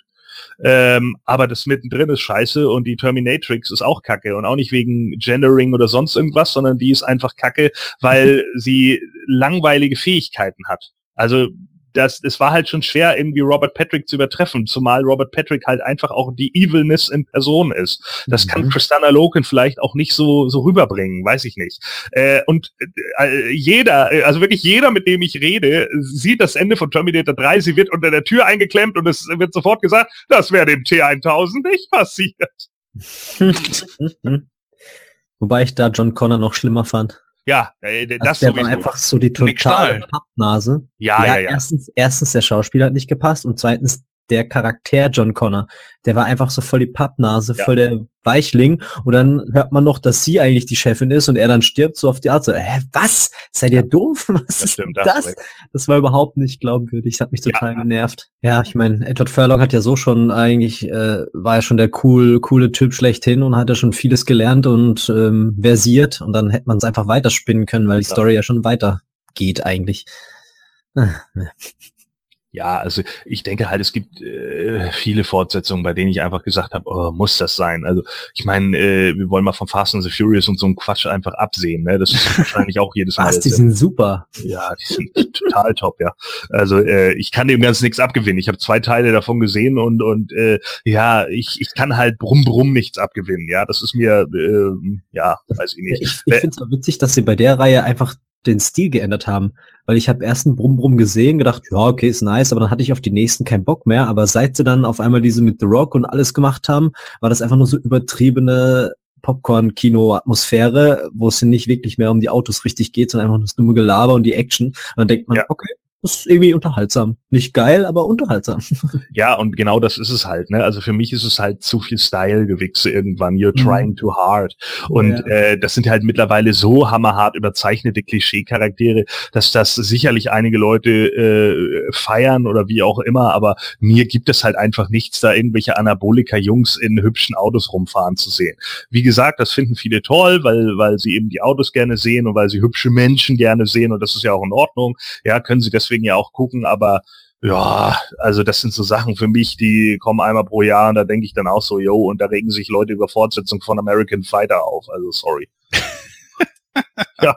Ja, unnötig zum Beispiel einen werfe ich dann noch in den Ring und zwar die Fortsetzung zu Die unendliche Geschichte. Genau, so. Oh ja. Da fand ich den ersten sowas von absolut klasse und die nächsten Filme, mal abgesehen davon, dass sie wirklich qualitativ schlecht waren. Je mehr davon rauskam, ich glaube, es gibt ja, glaube ich, vier mittlerweile. Echt? Okay, drei. Ja, drei auf jeden Fall. Und mhm. ich weiß nicht, ob vierter, weil es mich auch nicht mehr wirklich interessiert hat. Ne? Das, das sage ich ganz ehrlich. Der zweite, ja, hatte ja noch irgendwo was, weil es dann mal von einer anderen Sicht äh, erzählt wurde. Mhm. Und äh, die Charaktere auch mehr in den Vordergrund kamen, aber trotzdem war für mich einfach nach dem ersten Teil alles vorbei. Der war so super, der war so genial. Und der erste hat halt diese Magie, der zweite ja. war schon so, hm, irgendwas halt machen müssen, aber der erste war noch so, da kriegt man Albträume und so richtig, oh, das packt einen irgendwie. Ja, aber ich sag mal, es gibt auch Fortsetzungen, die eigentlich auch wirklich immer besser wurden. Das ist natürlich auch Geschmackssache. Mad Max zum Beispiel. Mad Max 2 war besser als der erste, um Längen besser. Mad Max 3, das ist eine persönliche Geschichte von mir, das äh, sagen viele halt eben das Gegenteil. Ich finde, er ist genauso gut, äh, wenn nicht sogar teilweise besser als wie äh, der, der zweite weil es halt eben auch noch ein bisschen comichafter ging und äh, mir das alles sehr gut gefiel und äh, und dann kam ja jetzt äh, Mad Max Fury Road, der noch mal einen draufgelegt hat und glaube ich von allen sogar der erfolgreichste war. Von daher finde ich das einfach nur super. Also da kann man nichts gegen sagen. Ja, also ich glaube, die unendliche Geschichte hat insgesamt fünf Teile, wenn mich nicht alles täuscht. So viele schon. Ja, weil ähm, es sind denn ja äh, noch äh, oder oder irgendwie keine Ahnung oder es war noch eine Fernsehserie dabei. Also ich äh, es kann sein, dass das äh, äh, dann auch noch zwei Filme aus der Fernsehserie hervorgingen oder so. Ach du Scheiße. Ja, ja, weil also die ich bin nicht ganz sicher, aber war der dritte nicht der, wo Jack Black mitspielt? Ich habe keine Ahnung. Es hat mich nicht mehr interessiert. Ja, ich bin also der Meinung, der dritte war halt der, da spielt Jack Black irgendwie ein Bully. Und dann gibt's aber noch irgendeinen, der heißt, glaube ich, Rettung aus Phantasien oder Rettung oder Kampf um Phantasien oder so, der, oder Kampf für Phantasien, keine Ahnung. Also ich, ich meine irgendwie, dass es, dass es da was gab, aber es kann auch sein, dass ich mich da irre. Also und dann gab's ja halt, glaube ich, die Serie und die hieß dann irgendwie die Abenteuer gehen weiter. Kann auch sein, dass das dann der Fernsehfilm dazu war oder irgendwie sowas, so wie man es später auch bei bei Robocop gemacht hat. Ich habe jetzt gerade die Details hier. Also die unendliche Geschichte war 84, dann kam der zweite Teil 90 und der dritte Teil Rettung aus Phantasien 94. Dann mhm. gab es 1995 eine TV-Serie und dann die, die du sagtest, die Abenteuer gehen weiter 2001 TV-Serie. Aber ja, genau. Das war's an Filmen. Und ich meine, da gab es aber einen Film noch. Der hieß irgendwas mit Rettung aus Phantasien oder Kampf um Phantasien oder also, Rettung aus Phantasien war der dritte. Ach so, das war dann der dritte, okay. Und mhm. irgendwas mit Kampf um Phantasien? Gab es da nicht auch was? Hm, Sehe ich jetzt gerade nicht. Bin mir da fast sicher. Hm. Aber vielleicht, äh, ja, keine Ahnung. Wie gesagt, vielleicht sind es, vielleicht war das auch nur so ein DVD-Release, wo drei Folgen zusammengeschnitten wurden oder irgendein Blödsinn. Äh, das, das mag auch sein. Also ist auch schon eine, wieder eine Weile her. Also mich hat's eigentlich auch nicht mehr wirklich interessiert. Äh, ich habe auch den ersten eigentlich am liebsten gemocht. Äh, die meisten Leute, die das Buch gelesen haben, mochten ja den, den, den ersten schon nicht, weil äh, Fuchur ja im Buch ein richtiger Drache ist und so und eben kein fliegender Hund und hast nicht gesehen. So, das waren natürlich auch alles solche Sachen, äh, die, ja. die, an der sich, an denen sich ja ganz viele Leute irgendwie gestoßen, gestört und gestoßen haben. Mhm. Deswegen, ja, keine Ahnung. Aber wie gesagt, also äh, was Fortsetzung angeht, es gibt, gibt halt unglaublich viel. Es gibt Fortsetzungen, die ich absolut mag. Ich kann mir auch Gremlins 2 angucken, weil der schön trashig ist. Äh, aber da war es zum Beispiel auch so eine Sache. Man wusste halt einfach so, ja, Gremlins äh, hat irgendwie genug Kohle eingespielt. Also bringen wir jetzt irgendwie noch mal einen zweiten Teil und den haben sie dann so abgedreht gemacht, weil äh, er selber den, den, äh, die Idee von einem zweiten Teil so beschissen fand, ähm, dass, dass er äh, den dann bewusst, also Joe Dante, äh, dass er den dann bewusst in, in die Nesseln gesetzt hat. So. Und das ist natürlich auch ganz witzig. Ne? Oder Critters 1 bis 4. Da war ja bis, da war ja bis vor kurzem auch immer noch ein fünfter Teil im Gespräch. Äh, bei Rambo ist es auch genau dasselbe. Ich meine, Rambo 3, ne? Bitch, please. Also, so, der erste ist ein Drama. Also, es geht wirklich darum, dass jemand aus Vietnam irgendwie wiederkommt und geächtet wird dafür. So. Und im Buch stirbt Rambo am Schluss. Sorry an alle, die das Buch noch lesen wollten. Oh, ja. echt? Das wusste ich gar nicht. Interessant. Scheiße. Ja. nee, aber okay. Film aber auch, ne? Das darfst du nicht vergessen. Bitte? Was? Im, Fi Im, Film, die Szene gibt es sogar, könnte man alle auf YouTube gucken, Ach so, ja, ja. interessiert. Ne? Die wurde gedreht. Das war ja damals die ja. Geschichte, wo die Leute gesagt haben, nee, also das Testpublikum war davon überhaupt nicht begeistert. Und, und dann haben sie das nachgedreht. Ah, aber er sollte sterben. Tja, wenn man das Geld, wenn man das Geld riecht, dann muss man es halt weiter melken und so, ne? Ja, genau. Franchise ist halt. Das ist eben so. Bei ja, ne, wollte ich vorhin noch kurz was sagen. Ja, äh, das Interessante fand ich aber, dass halt wirklich alle vier Teile, sage ich jetzt mal, total unterschiedlich waren. Das hat mich irgendwie beeindruckt, also unterschiedlich gut. Ich fand den dritten zwar auch nicht so stark, aber diese, diese Idee, dass dort halt keiner Waffen hat und das Viech läuft da rum, war halt irgendwie sehr beklemmend auf eine andere Art. Während der zweite halt wieder so, yeah, Marines, brr, ab geht's. Und der erste war halt, da passiert nichts, aber er ist halt düster. Ja, das Problem beim dritten war für mich einfach, äh, er, er baut zu wenig Charaktere auf, mit denen man Mhm. wirklich irgendwie Mitleid hat. Das stimmt. Ähm, und das ist halt scheiße, ja. Also in ein, ein Film, wo du, wo du, das macht halt Freitag der 13. Teil 1 irgendwie gut. Der hat zwar teilweise wirklich slow pacing, ja, also dass sie da wirklich Kaffee zubereitet und man sieht die gesamte Szene, wie sie den verdammten Kaffee zubereitet, ja. das gibt's heutzutage nicht mehr. Nein, äh, das, da, da wäre auch die Crowd heutzutage gar nicht mehr in der Lage, das überhaupt abzuwarten, ja. Also da wäre ja schneller das Smartphone gezückt, als du gucken könntest. Ähm, aber, aber mal davon ab, die äh, Charaktere da, die Camp Counselor, die wurden einfach sympathisch dargestellt, so und die wurden auch ein bisschen badass dargestellt. Irgendwann hat sich das ja bei Freitag der 13. zum Beispiel auch verlagert. Irgendwann war es ja nur ein Bodycount. Ja, da sind dann irgendwelche Charaktere, die waren absolut shallow, da wa- ist überhaupt nichts mehr, ja, die sind nur oberflächlich und äh, das interessiert auch gar nicht. Ne? Die, die hüpfen dann da rum und die eine hat vielleicht dicke Titten und der andere ist ein Idiot und, und macht immer nur Witze und dann kommt halt Jason und metzelt die nieder. Und irgendwann saßen die Leute auch nicht mehr im Publikum, oh krass, ey, die werden da echt von einem manischen Killer verfolgt, sondern die saßen im Publikum, ey, kill ihn, schneller! So, ja. Und genau darum geht's da irgendwann. Das hat sich halt gewandelt, weil, äh, wie man im Wrestling sagt, Jason ist so overgegangen, dass man ihn nicht mehr als Heel sehen will. Und äh, da, da, darum geht's dann da. Aber das war eben bei Alien für mich halt ein großes Problem, weil die, das Alien selbst ist für mich wenig Identifikationsfigur. Und äh, wenn du dann noch viele glatzköpfige Typen, die du kaum auseinanderhalten kannst, in dieser Einrichtung da hast und wenige, mit denen du überhaupt was anfangen kannst, außer vielleicht Ripley. Äh, und wenn du ganz viel Pech hast und die ersten beiden gar nicht gesehen hast, sondern Alien 3 für sich selber guckst, dann kriegst du sogar gar nicht so viel über Ripley mit, äh, dann ist er halt einfach unfassbar schwach. Und dann ist mir das einfach scheißegal, ob da irgendeiner von diesen kahlgeschorenen Glatzköpfen von irgendeinem Monster umgebracht wird. Weil ich dann die ganze Zeit nur denke, oh, das Monster sieht ganz nett aus, ne? Außer der Kumpel von ihr, der dann ihr so ein bisschen hilft, der ist ja ganz nett. Ja, genau. Ja, Aber das ist halt wenig, ne? klar. Unnötig fand ich übrigens auch die Fortsetzung von Blade Runner. Also nicht, dass 2049 jetzt schlecht gewesen wäre, ganz im Gegenteil. Was Gibt sogar viele, die ihn als besser ansehen.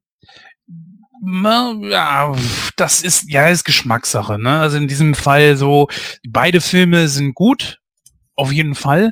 Aber ich habe mich in dem, wo ich da gesessen habe, wirklich gefragt, hat das jetzt echt gebraucht?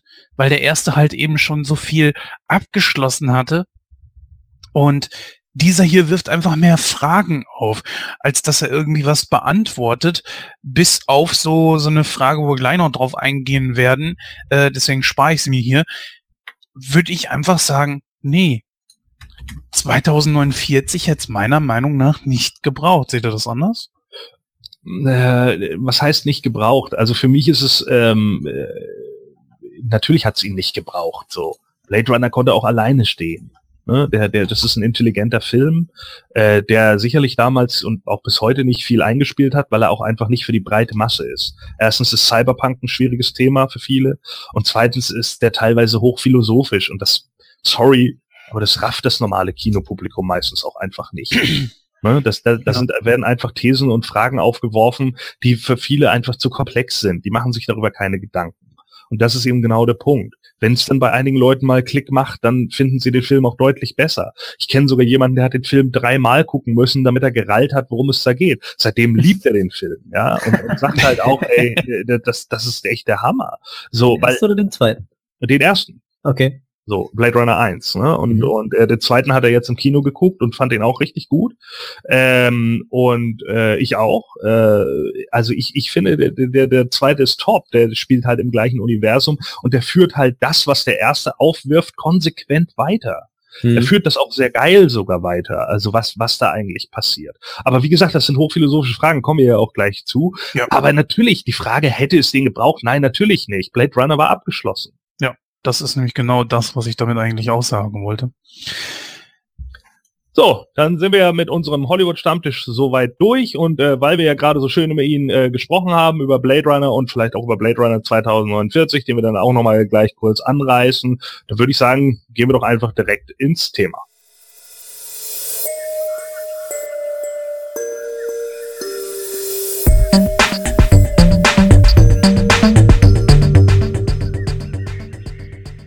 So, da sind wir wieder und jetzt geht's tatsächlich um unser Hauptthema, nämlich den 1982er Cyberpunk-Sci-Fi-Film Der Blade Runner. Jens, magst du einmal kurz erklären, was in dem Film so abgeht für unsere ganzen jungen Zuschauer, die nicht wissen, was da los ist? äh, ja. Wir sind hier im Jahr 2019. Ne? Wir sind jetzt auch gerade schon mal zwei Jahre von äh, dem Filmdatum entfernt. Das heißt also, der Film ist eigentlich schon theoretisch widerlegt. So wird es definitiv nicht aussehen. Ja, hier haben wir den Blade Runner, Rick Deckard. Der soll vier Replikanten jagen. Die sind nämlich illegal auf die Erde gekommen. Und die wollen zu ihrem Schöpfer. Und ja, da sie genetisch einfach nochmal so geschaffen sind, dass sie nur vier Jahre leben, brauchen sie dringend seine Hilfe. Besonders Roy, das ist der Anführer der Replikanten, will sich da mit seinem Schicksal einfach nicht abfinden und sein Leben verlängern. Ja, und als Eldon Tyrell, der Konstrukteur der äh, Replikanten, ihm nicht helfen kann, bringt Roy ihn um. In der Zwischenzeit kann Deckard die drei anderen Replikanten in den Ruhestand schicken und verliebt sich dann auch in die reizende Assistentin von Eldon Tyrell, Rachel.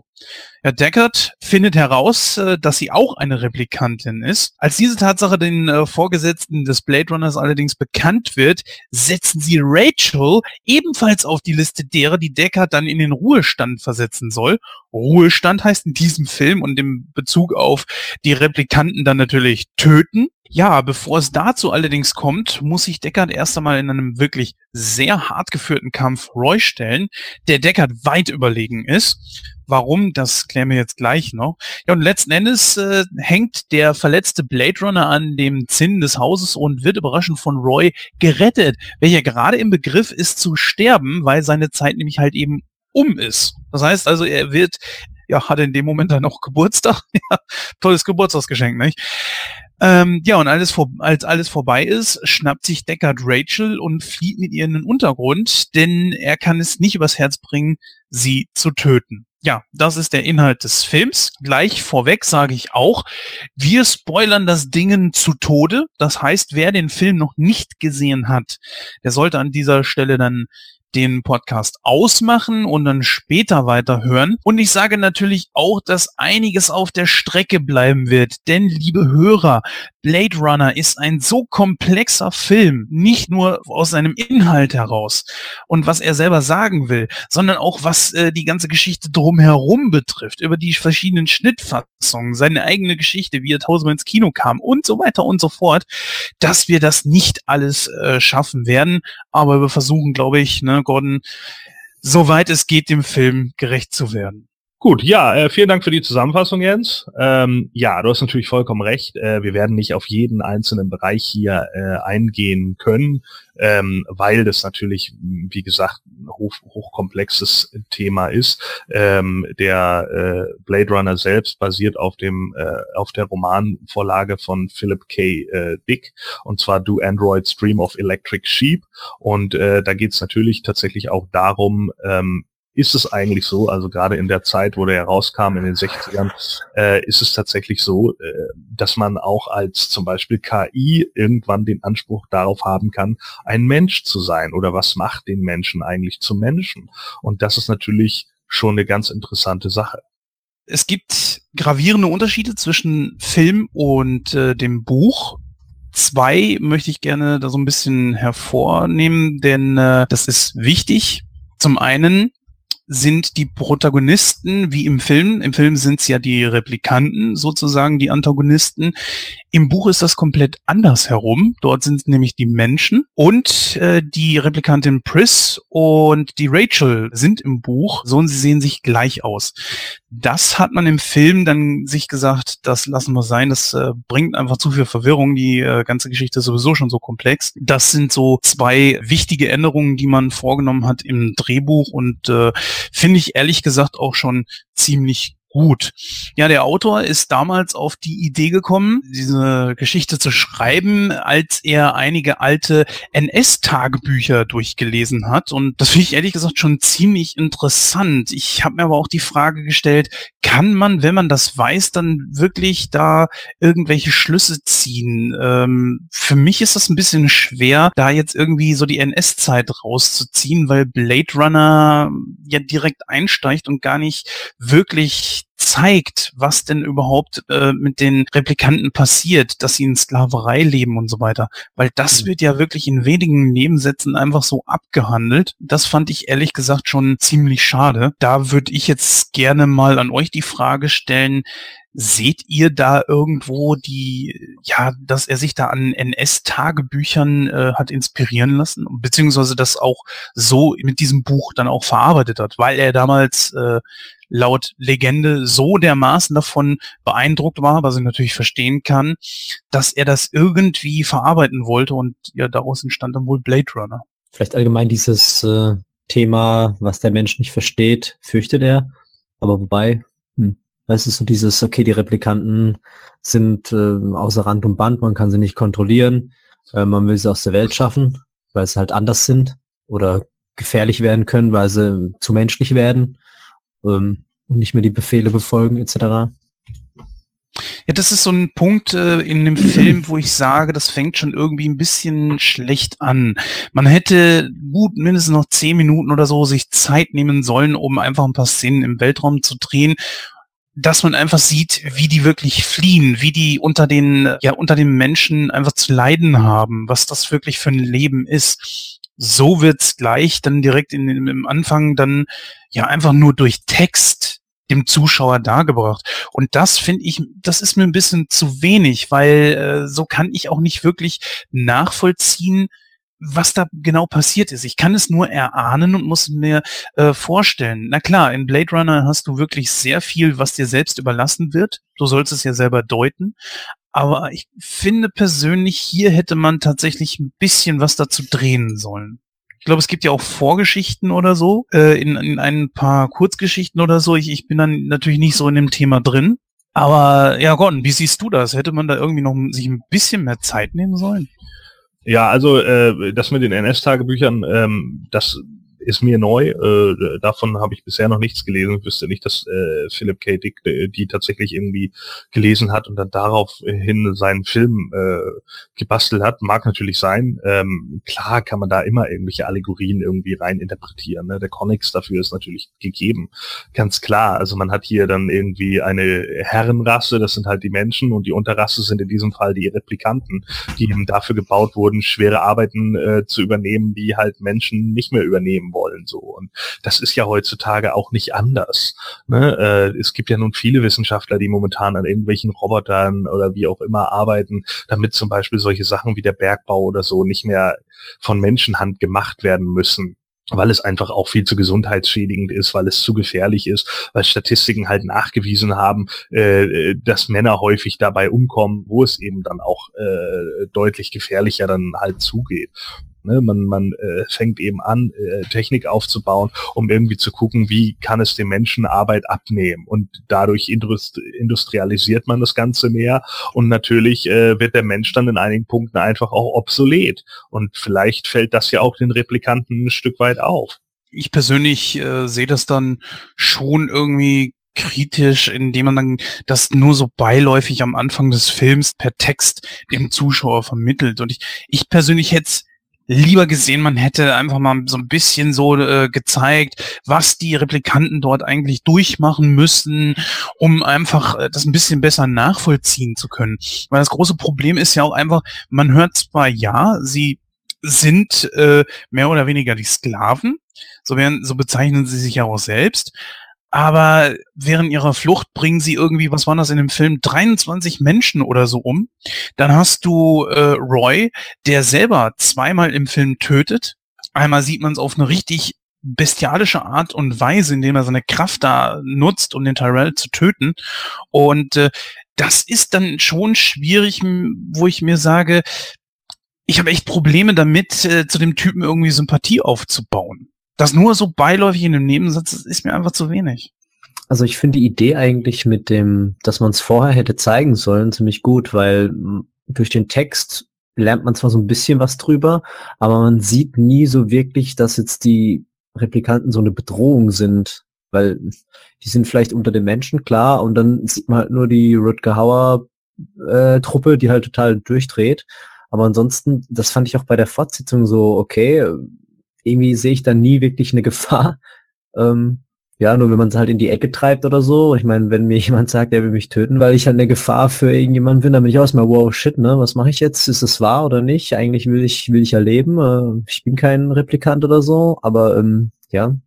Ja, es ist ja nicht so, dass man die Beweggründe derer nicht irgendwo nachvollziehen kann, ja. Sie möchten länger leben. Okay, das möchten wir ja alle. Das, die ganze Grundthematik des Films ist ja wirklich so, äh, zum einen das Menschsein und das Leben einfach zu schätzen. Das ist ja dann, worin der Film meiner Interpretation nach am Ende dann auch aufgeht. So, wenn Roy so zu sich selber findet, äh, indem er Decker rettet und diese beiden Schlusssätze da sagt, ihr habt dieses nicht gesehen, ihr habt da jenes nicht gesehen und man einfach so merkt so, okay, also hinter dem Typen steckt viel, viel mehr, als wir jetzt die, die ganze Zeit des Films über irgendwo gesehen haben und Rodger Hauer spielt das richtig klasse und super und hat ja auch zum Schluss dann äh, irgendwelche Sätze, glaube ich, dann noch hinzu geschrieben, ganz kurz bevor das gedreht wurde. Ich glaube, der hat das so Method Acting mäßig einfach irgendwie sich was einfallen lassen, irgendwas Konfuses und das dann einfach rausgehauen, was nicht im Drehbuch stand. Ja. Ja, finde ich, finde ich klasse sowas. Also das gab's ja heute, ist häufigeren schon mal. Also das sind wirklich klasse Sachen mal mit rumgekommen. Und das Ende ist einfach nur phänomenal. Aber äh, wie gesagt, bleiben wir mal beim Anfang. Das ist mir in dem Punkt dann einfach zu wenig wie gesagt, ich kann es nachvollziehen, dass sie länger leben wollen. Ich kann es nachvollziehen, dass sie da aus äh, ihrer Haft entfliehen wollen. Aber wie gesagt, dann hörst du 23 Leute getötet. Rodger Hauer tötet selbst in dem Film auf bestialische Art und Weise, wie man sich das einfach nur vorstellen kann. Der andere männliche Replikant neben ihm, weiß gerade den Namen nicht, ist auch ziemlich brutal und auch ein Stück weit ihm auch irgendwie hörig. Und da, da frage ich mich schon so, was wollen die uns jetzt hier irgendwo eigentlich zeigen? Soll das, geht das am Ende wirklich auf? Zum Beispiel die Replikantin Priss, da habe ich überhaupt gar keine Emotionen zu. Die ist unsympathisch, die wirkt auch ziemlich überzeichnet. Rodger Hauer als Roy schrattert da auch extrem über die Linie drüber, wo ich mir einfach sage, sind die auch ein Stück weit geisteskrank? Was ist mit denen los? Du musst halt vielleicht einfach unter der Prämisse sehen, was passiert mit dir, wenn du über äh, Jahre hinweg einfach wie Abschaum behandelt wirst. Ja, äh, ich habe es übrigens jetzt gerade gefunden. Äh, witzigerweise, wahrscheinlich hast du es daher. Bei IMDb steht es drin mit den Nazi-Tagebüchern. Äh, äh, nein, es ist tatsächlich von YouTube, habe ich gesehen. Und ah, das okay. war in meiner Vorbereitung, habe ich mir einfach mal, ich habe ich hab ein bisschen versucht, mehr in die Welt von Blade Runner einzutauchen, ja. weil ich den Film ja auch gerade mal vor ein paar Jahren das erste Mal gesehen habe. Und äh, ich habe ihn jetzt auch in Vorbereitung gleich zweimal geguckt. Äh, ich weiß gar nicht, ich glaube, bei mir ist es der Final Cut gewesen. Und äh, da habe ich das dann gefunden. Also hier steht hier steht's auf jeden Fall drin, äh, der Satz, der ihn wohl in diesen Tagebüchern besonders äh, ich meine, Quellenangaben sind bei IMDb natürlich immer problematisch, deswegen, ne, wie viel davon tatsächlich stimmt, wissen wir jetzt wieder nicht, aber hier steht der Satz, äh, we are kept awake at night by the cries of starving children. Also wir werden nachts wachgehalten von den, äh, vom Wein der verhungernden Kinder. So, und äh, er meint, also Dick war angeblich, also Philip K. Dick war angeblich so, äh, ja, angeekelt oder so äh, schockiert von diesem äh, von diesem Satz, dass er der Meinung war, dass äh, die Leute, die da die Nazis waren, die Nazisoldaten, dass die eigentlich keine Menschen mehr sind, sie nur aussehen wie Menschen und das halt äh, zu dieser Sache geführt hat. Aber ich denke, so einfach ist es hier nicht. Also die, die äh, Replikanten sonst machen ja eigentlich nichts. Ähm, und äh, da gebe ich Dennis schon recht. Äh, eigentlich ist die Bedrohung doch gar nicht da, weil solange du sie nicht in die Ecke drängst, machen die doch einfach nur ihren Stuff. Wo also ist das Problem? Und da fängt ja schon diese hochphilosophische Frage eigentlich an, denn jetzt sind wir wieder bei Xenophobie. Äh, warum haben wir eigentlich immer Angst vor dem Unbekannten? Warum haben wir denn so viel Angst vor den Replikanten? Vor allen Dingen, wenn im Film schon gesagt wird, in drei, vier Jahren seid ihr sowieso tot, weil dann euer Verschleißverbrauch und eure Zellzersetzung viel zu hoch ist und ihr fallt eh um. Warum muss man sie dann noch verfolgen, wenn man weiß, ja, in vier, fünf Jahren ist das eh vorbei? Hm.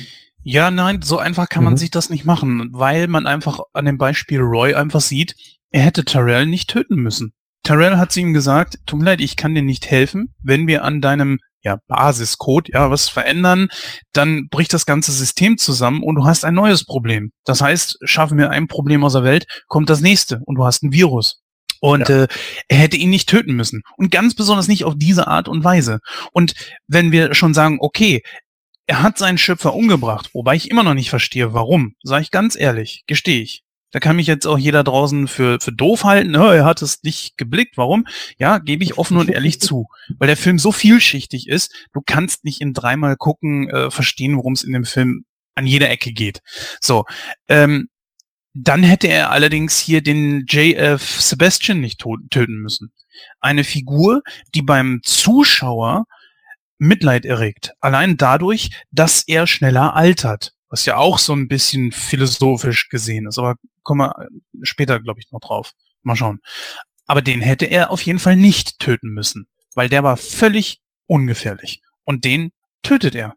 Warum? Der, der Junge war erst 25, leidet an einer Krankheit, die ihn schneller altern lässt und Roy tötet ihn. Warum? Dann kann ich natürlich schon nachvollziehen, dass die die Blade Runner auf den Weg schicken, um die aus dem Verkehr zu ziehen. Meiner Meinung nach wird mir hier als Zuschauer das Bild suggeriert, ja, die sind brandgefährlich. Außerdem ticken die nicht richtig. Du musst nur mal gucken, manchmal, was Rod Hauer da für Grimassen zum Beispiel zieht. Der hat ja teilweise eine richtige Gesichtskirmes dabei. Der hat mich so ein bisschen erinnert hier an äh, der Fall Charlie aus äh, TOS, die Original Series von äh, Star Trek. Kennt mhm. bestimmt einer von euch. Mhm. Ne, der zieht ja auch manchmal so komische Grimassen. Und manchmal mhm. hat, hat er mich an den so ein bisschen erinnert. Und ich frage mich da, äh, ich habe natürlich den deutschen Ton geguckt, dann, dann so, waren Männer anwesend? Polizeimänner? Hä? Was laberst du so dämlich? Also das ist ganz komisch an manchen Stellen. Wie gesagt, Pris ist die, die es völlig überzeichnet, sich dann auch noch die Augen besprüht, irgendwie so ein bisschen clownsmäßig dann auch aussieht oder auch mehr so Harlequin-mäßig, ja. Mhm. Auch total durch den Wind ist einfach. Wo ich einfach mir sage, es wäre besser gewesen, man hätte sie rausgelassen, man hätte es bei der einen belassen, die, die, äh, ja, Stripperin, Prostituierte, mhm, wie auch immer. Stripperin, ja.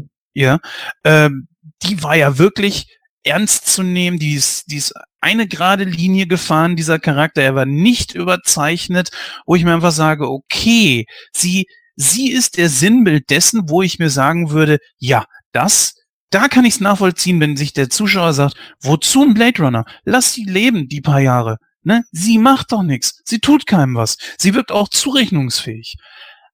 Aber Pris zum Beispiel und Roy, nein, tut mir leid. Keine Chance. Und hier der andere männliche Rep Re äh, Replikant, der war ja auch noch irgendwo so ein bisschen zurechnungsfähig, obwohl er getötet hat. Aber er war halt Leon. halt eben. Hä? Leon. Leon, genau. Er war aber Roy hörig. Und das ist natürlich gefährlich.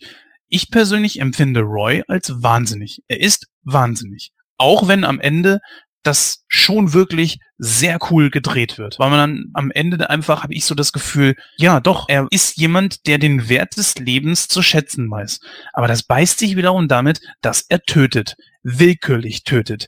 Denn, wie gesagt, Tyrell war keine Gefahr für ihn und ganz besonders äh, JF Sebastian war auch keine Gefahr für ihn. Äh, ja, das stimmt so nicht. Nein? Okay. Nee, weil äh, der Punkt ist halt der, äh, also Tyrell ist für mich vollkommen verständlich, weil Tyrell halt einfach derjenige ist, der Gott spielt. Ja, der eben die Replikanten baut und äh, andere Augen einsetzt und so weiter und so fort. Und Roy, der ja im Endeffekt eine Killing Machine ist, denn dafür ist er gebaut worden, ja, er ist, er ist nun mal einfach ein, ein äh, ja, ein Battle Droid, wie man eben sagen würde, hm. äh, nutzt halt genau das, was er eben kann. So, er ist dafür gebaut worden. Es gibt sogar äh, Gerüchte, dass äh, Brian Fury aus dem Videospiel Tekken äh, nach ihm gebaut wurde, also modelliert wurde. So, dass es einfach nur darum ging, so, er ist halt jemand, der Kriege führt. Ja. Und jetzt überleg mal, du bist ein Replikant, der äh, monatelang auf dem Schlachtfeld kämpft für irgendwelche Menschen. Und dann kriegst du irgendwann mit, jo, die scheren sich eigentlich einen Scheißdreck um dich. Und dann gehst du also auf, dann wird dir gesagt, wenn du auf die Erde zurückgehst äh, und nicht mehr diese Kriege führst, dann wirst du verfolgt und dann bringt man dich um. Und du weißt sowieso, dass deine Zeit sehr begrenzt ist. Also du binnen von fünf Jahren stirbst. Jetzt vier. hörst du, ja, oder vier Jahren. Ist ja noch schlimmer. So, ja. jetzt, ja, du hörst, ich sterbe in vier Jahren. Ich habe jetzt jahrelang Kriege geführt für irgendwelche Leute, die ich eigentlich gar nicht kenne. Und jetzt hörst du das erste Mal, es gibt da einen Tyrell, der dich gebaut hat und der kann dich dir wahrscheinlich dein Leben verlängern. Was würdest du dann tun? Ich würde es natürlich auf dieselbe Art und Weise versuchen. Genau. Aber wenn der dann halt eben zu mir sagt, es geht nicht, ich, ich, vielleicht würde ich sogar ein bisschen Gewalt anwenden, um ihn dazu zu zwingen, mir irgendwie zu helfen. Ja. Aber was hat äh, Roy dadurch gewonnen, dass er ihn getötet hat? Auch wenn das in seinem, in Anführungsstrichen, Bauplan, weil es sind ja organische Wesen. Ich weiß auch nicht so richtig, warum man Android dazu sagt, aber okay. Äh, auch wenn das bei ihm so in der Genetik einfach so drin ist, weil ob er so geschaffen wurde oder eben nicht, der Typ ist ja nicht doof, auch wenn er teilweise nicht zurechnungsfähig ist, aber er ist ja nicht doof. Er weiß ja schon, was er tut. Ja. Es hat ihm gar nichts gebracht, Tyrell zu töten. Nö, Die einzige Hoffnung. Ja? Der, der, der Punkt dahinter ist ganz einfach. Emotion. Er ist wütend. Das ist genau der gleiche Punkt, warum andere Menschen andere Menschen töten. Mhm. Und er ist Okay, deshalb ja. wütend, er geht rein und sagt, warum hast du mich so gebaut? Und dann ja, weil du nur dafür da bist. Oh, der verlorene Sohn kehrt zurück. Das ist ja schon, kann man auch abwertend sehen, ne? Seien wir ehrlich, oh, meine Kreation, der verlorene Sohn kehrt zurück. Nee, bitte, in vier Jahren, in drei Jahren bist du tot. So. Du, ne, dafür bist du nur gemacht. Du bist nicht für mehr gemacht. Und er steht dann da und sagt, warum hast du mich überhaupt zum Leben äh, äh, berufen, wenn ich nichts davon habe? Wirklich gar nichts. Ich bin nur dafür da, um für dich die Scheiße zu machen. Ich bin im Endeffekt dein Sklave. Wofür sie eigentlich gebaut wurden. Genau. Ja. Und dann sagt er, ja, du bist eben kein Mensch. Ja, aber ich habe doch trotzdem Gefühle und ich habe trotzdem irgendwie Sachen, die ich erlebt habe und so. Nur weil ich keine Erinnerung habe und man mir mit irgendeinem Licht ins Auge blinzelt, habe ich weniger Rechte als ihr. Und dann tickt er durch und bringt ihn um. Hm. Tut mir leid, aber Ja. äh, ich meine, ich habe den Film auch öfter gesehen, ne? bin ich auch ganz ehrlich so. Ich, ich kann Roy schon auf einer gewissen Weise vollkommen verstehen, weil das natürlich so ist, dass, Mann, äh, würdest du jemanden irgendwie, äh, wenn, wenn äh, damals in den, in den Zeiten von Baumwolle in den USA und irgendjemand hätte zu dir, du bist ein Farbiger und jemand sagt zu dir, du bist ein Neger und du bist nur dazu da, diese Wolle hier abzuernten. Das ist deine Bestimmung. Und die Bestimmung ist, du dienst uns. Und er sagt, nee. Und dann schlägt er einen von den Weißen tot. Ist das Mhm. dann äh, schlimm? Oder ist das dann nicht vielleicht Vergeltung? Und kann man das dann nicht nachvollziehen? Natürlich nach heutigem Gesetz ist Mord. Das steht außer Frage. Und die Gesetze sollten in dem Moment auch für alle klar sein. Aber sind die Beweggründe dann wirklich nicht klar? Oder, oder äh, ist, es, ist es so unverständlich, dass das so ist? Nein, also man kann das schon aus äh, der Warte heraus ein bisschen nachvollziehen, obwohl es natürlich äh, Selbstjustiz ist, das darf man nicht tun, ist es ganz klar. Aber aus der Warte kann man das schon nachvollziehen. Ja, ich meine, wenn das so, wenn man es so beschreiben würde, wie, ähm, wie Gordon es gerade gesagt hat, macht es irgendwie Sinn, dass er halt einfach diese Maschine ist und halt das nicht anders kennt vielleicht auch. Aber andererseits ähm, bringt er dann sowas Philosophisches am Schluss, dass man dann schon wieder dieses, ja, dieses Mitleid mit ihm hat und denkt, okay, was, was waren jetzt die Beweggründe? Also, ja, ich, ich, ich finde den Film sowieso ein bisschen konfus. Ich habe ihn jetzt nicht drei, vier Mal gesehen, äh, aber ich habe ihn so nach langer Zeit mal wieder dann angeguckt, eben noch bevor er ins Kino kam, der zweite Teil. Und habe ich auch gemeint, ah, okay, jetzt weiß ich zumindest, äh, was wohl der schwere Tobak war für die Leute, weil warum er damals auch wohl so nicht so gut ankam. Aber so richtig verstanden habe ich's, habe ich's dann auch nicht. Hm. Naja, ich denke, Blade Runner äh, hat auch generell damit zu kämpfen gehabt, dass er natürlich in einer Zeit, wo Sci-Fi gerade mit Star Wars gleichgesetzt wurde, äh, natürlich auch eine ganz andere Welt von Sci-Fi gezeichnet hat. Ne? Wieder mehr so in dieses in diesem Bereich. So könnte unsere Welt tatsächlich in keine Ahnung 30 Jahren, 35 Jahren aussehen. Und ich glaube, damit sind auch viele Leute einfach nicht so wirklich d'accord gegangen. Das war für die halt mehr so, nee, Sci-Fi sind Raumschiffe und Aliens und bla und nicht irgendwie normale Menschen, äh, die mit irgendwelchen Cyborgs zu kämpfen haben in einer Stadt, die aussieht wie ein runtergekommenes Japan. Ja, das, Das stimmt, ja. das Problem, glaube ich, damals war es ja, wo zumindest wird es immer wieder äh, angeführt, wenn es um den, das muss man ja auch noch anführen. Der Film war ja ein absoluter Flop. Er hat ja unglaublich wenig eingespielt im Gegensatz zu seinen hohen Kosten und da wurde ja auch extrem über die Stränge geschlagen, was die Kosten betraf und äh, dann konnte er, glaube ich, nur so weltweit ist das Einspielergebnis das Ganze so ein bisschen retten, aber finanziell gesehen war der einfach ein Flop. Ja, wenn du jetzt irgendwelche irgendwelche YouTuber oder so siehst oder auf Wikipedia liest oder was auch immer, wird das immer damit begründet, dass im selben Jahr zum Beispiel starke Filme rausgekommen sind wie E.T. und man einfach dann scheinbar die Leute damit so ein bisschen überfordert hat. Zum einen, die Leute haben dann wohl gesehen, so, das ist nicht wie E.T., das, was ist das? Und haben den Film auch nicht verstanden und ja. haben einfach nicht gemerkt, dass das hier jetzt einfach nur ein hochphilosophischer Film ist, der einfach nur in die Zukunft versetzt wurde, was ja auch nicht anders ging. Ne, weil in unserer Zeit gibt's nun mal keine Replikanten, ja, wir, wir besiedeln keine anderen Welten etc. pp. Ob das wirklich nur an E.T. lag? Nein, natürlich, nicht. natürlich nicht nur. Ich meine, E.T. ist natürlich ein gutes Beispiel dafür, was zu der Zeit einfach in war. Ne? Und äh, da zeigt sich dann halt auch wieder, es ist ein familienfreundlicher Film, äh, der für die ganze Familie taugt, da kann man viel mitmachen, das hat viele Ohr- und A-Momente, das hat ganz gute Special Effects, da ist auch ein ganz gutes Budget drin. Ähm, und da läuft es natürlich dann auch ein bisschen anders. So, und äh, natürlich spielt das eben auch mit dagegen. Es gibt eben einige Filme, die dann halt auch gegen andere antreten und da halt verlieren. E.T. Mhm. ist da nun viel einfacherer Film als Blade Runner. Das steht doch außer Frage. Und dann muss man natürlich auch noch dazu erkennen, dass E.T. zum Beispiel ja eben, wie gesagt, auch alle Altersstufen abgrast, während Blade Runner ja von vornherein schon ein höheres Rating hatte.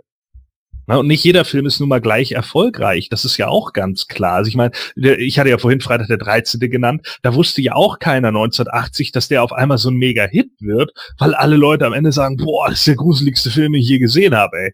Ja, mhm. ne? das stimmt. So. Ja. Du hast es selber schon gesagt, die Leute kannten Star Wars, sie kannten Star Trek, das ist ja genau das, was halt eben Science Fiction auch geprägt hatte. Ja. Und äh, Blade Runner hat dann einfach gezeigt, so, okay, man kann das Ganze auch mal von einer ganz anderen Warte aufrollen und einmal mal zeigen, dass Science Fiction sehr ernst sein kann.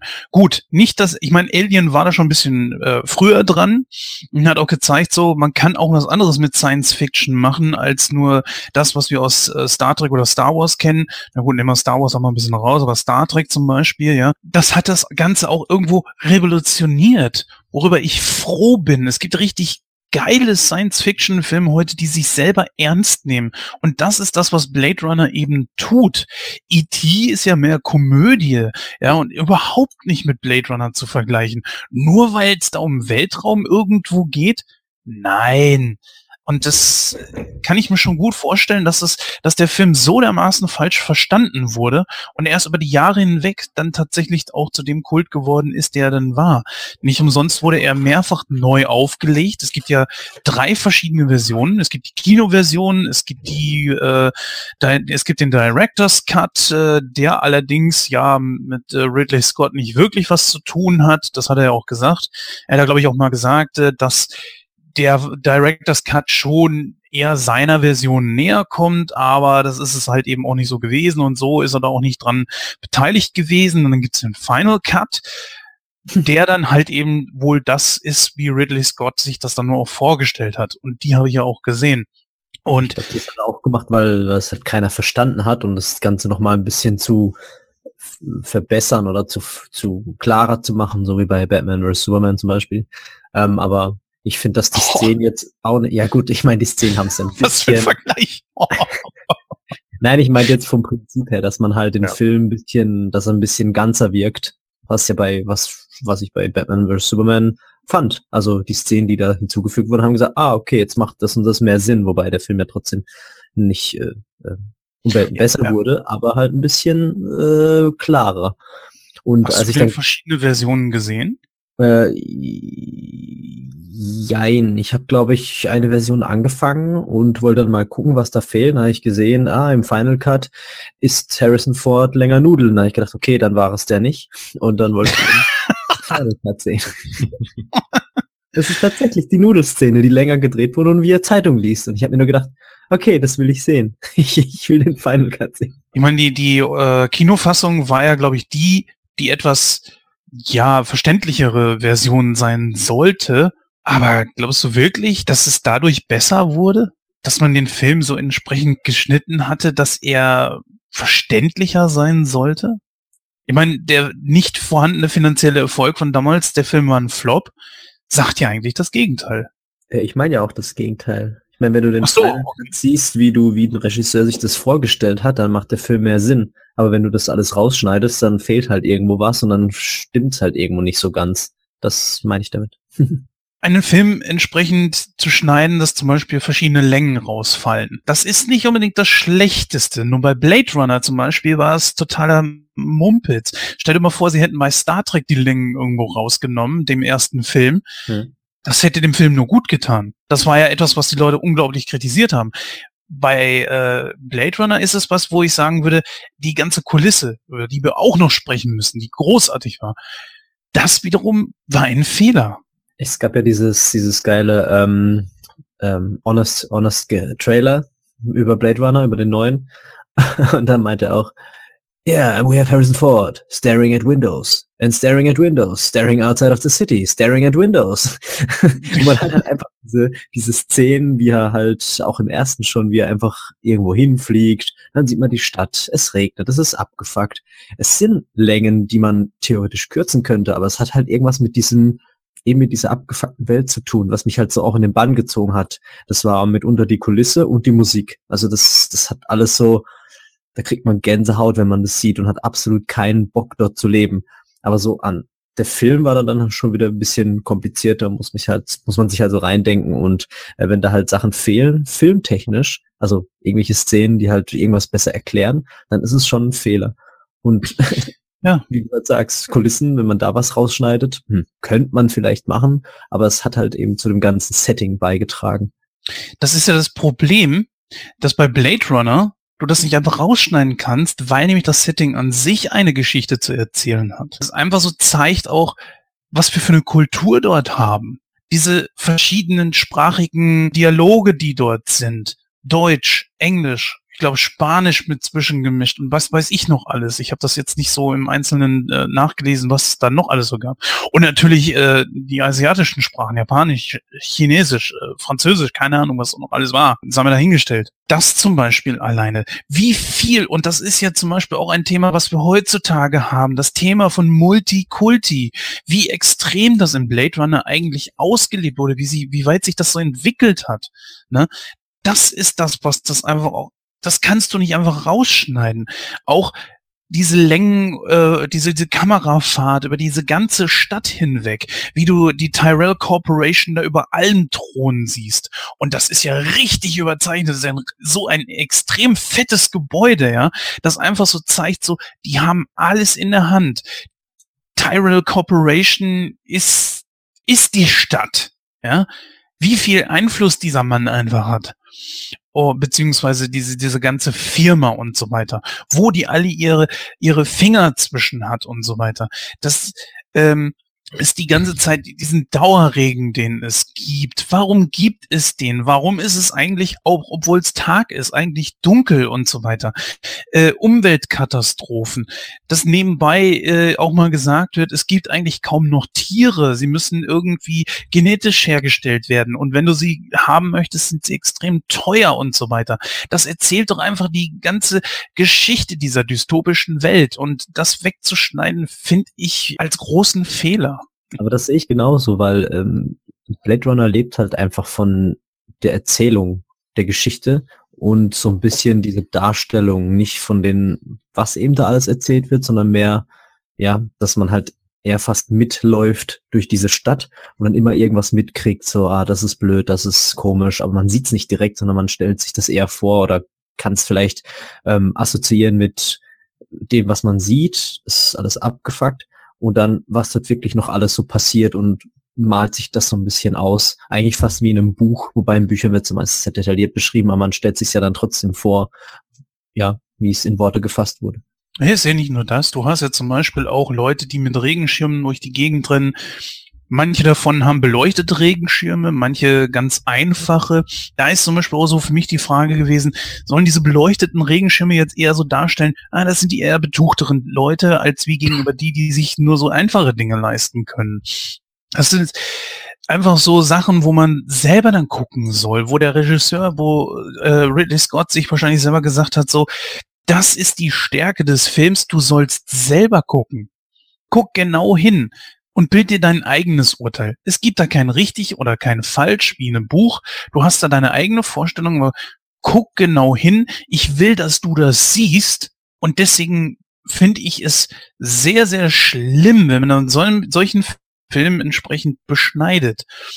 Ist ja nicht nur das, auch zum Beispiel äh, die Wohnung von Deckard wie spartanisch das eingerichtet ist, wie die, die Wände alleine, äh, ganz schwer zu deuten. Sie sind nicht einfach nur gerade, ja. Die, die Wände alleine zeigen doch so oder suggerieren doch so, du hast es hier nicht mit einer geradlinigen Welt zu tun.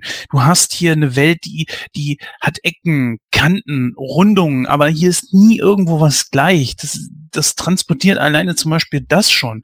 Du kannst da so viel hineininterpretieren und das macht diesen Film einfach aus. Und viele Leute, die sich hinstellen und sagen, ja, äh, Science Fiction, bla, ja, Replikanten und so weiter, kenne ich schon aus Star Trek. Natürlich hat auch Star Trek irgendwie sowas ähnliches bestimmt schon mal irgendwo äh, als Thema gehabt oder so. Das, das klar, sicher, aber nicht auf diese Art und Weise. Und das finde ich, das macht Blade Runner aus. Und natürlich die Musik. Du hast sie vorhin angesprochen. Fand ich ja. zum Beispiel auch ziemlich geil, dass sie das in der Fortsetzung beibehalten haben, die Musik. Obwohl, in der Fortsetzung ist es ja nicht mehr Vangelis, da ist es ja Hans Zimmer. Stimmt, ja. aber er hat einfach die Sounds und den, dieses, dieses gewaltige einfach übernommen. Was und das so laut war bei uns im Kino. Stimmt bei uns auch. Also die Schüsse waren extrem laut und dieses eben äh, durch die Stadt fliegen war. Da hat ja der ganze Boden vibriert, ey.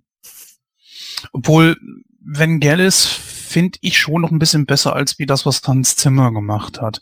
Ich finde schon diese ganze Kritik an Hans Zimmer, wie er gescholten wird, teilweise ein bisschen überspitzt. Ich finde, es ist so modern geworden, genauso wie äh, O-Ton-Guckerei das hat sich ja irgendwie verselbstständigt und die Leute sind dann ganz schnell dabei, oh, Hans Zimmer etc. pp.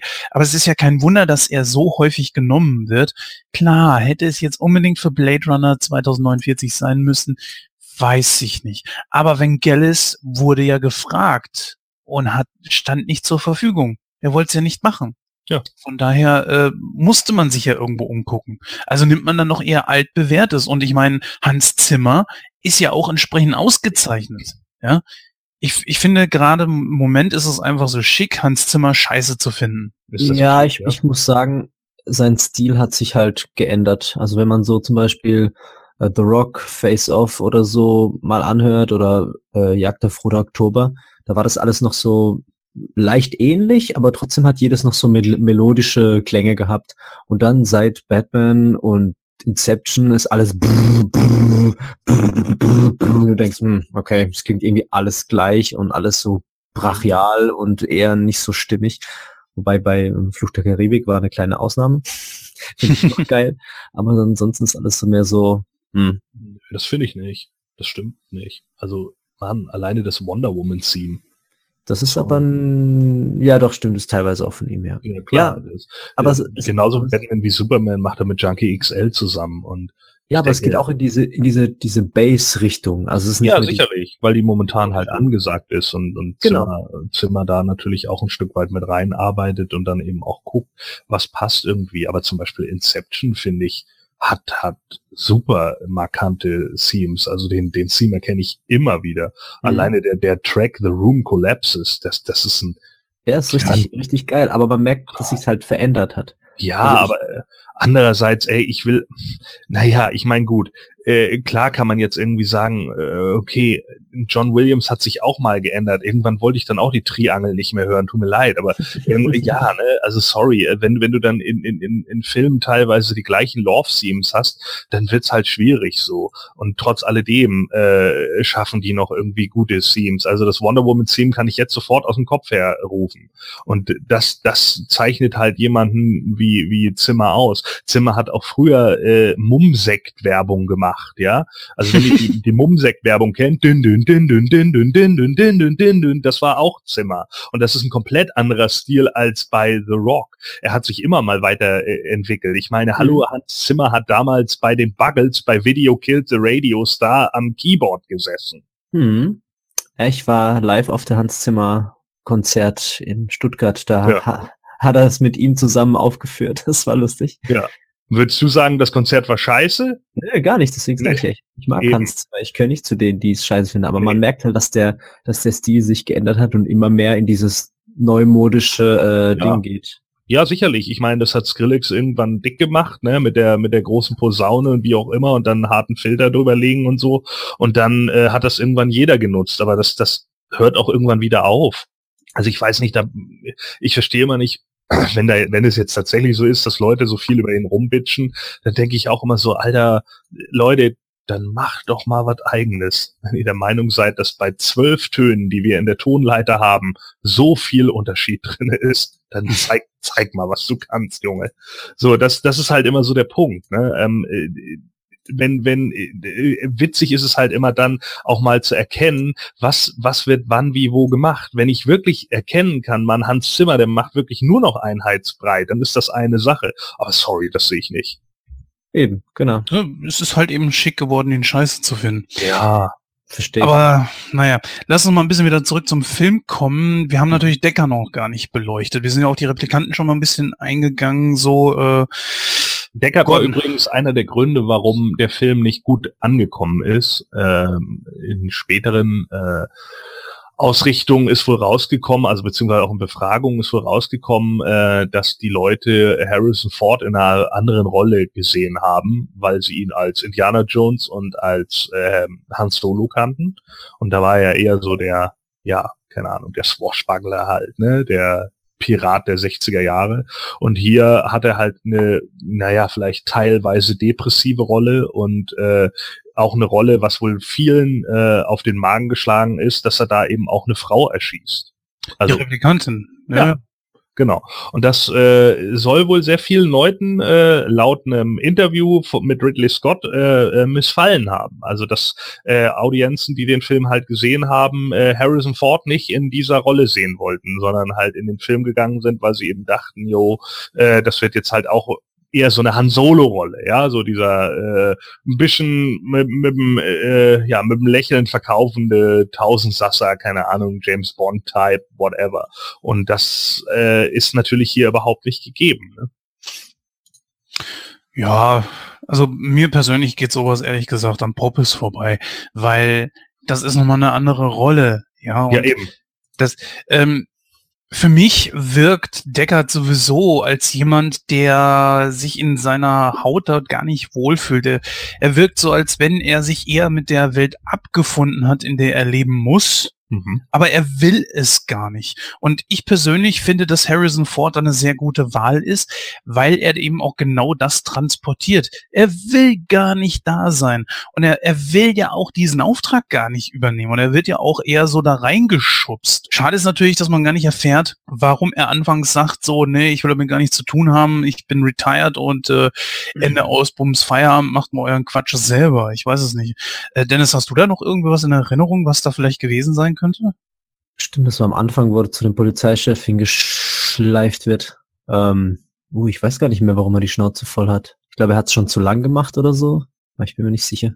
Und bei äh, Blade Runner Gordon sind doch nicht nur dafür da, um Replikanten zu jagen, die sind, die haben doch auch noch eine andere Funktion. Wird das in dem Film hier irgendwie klar? Nee, ne? Er meinte doch, er wäre jetzt im Ruhestand, oder? Genau. Er sagt, er ist im Ruhestand, er hat da keinen Bock mehr drauf. Ja, ja.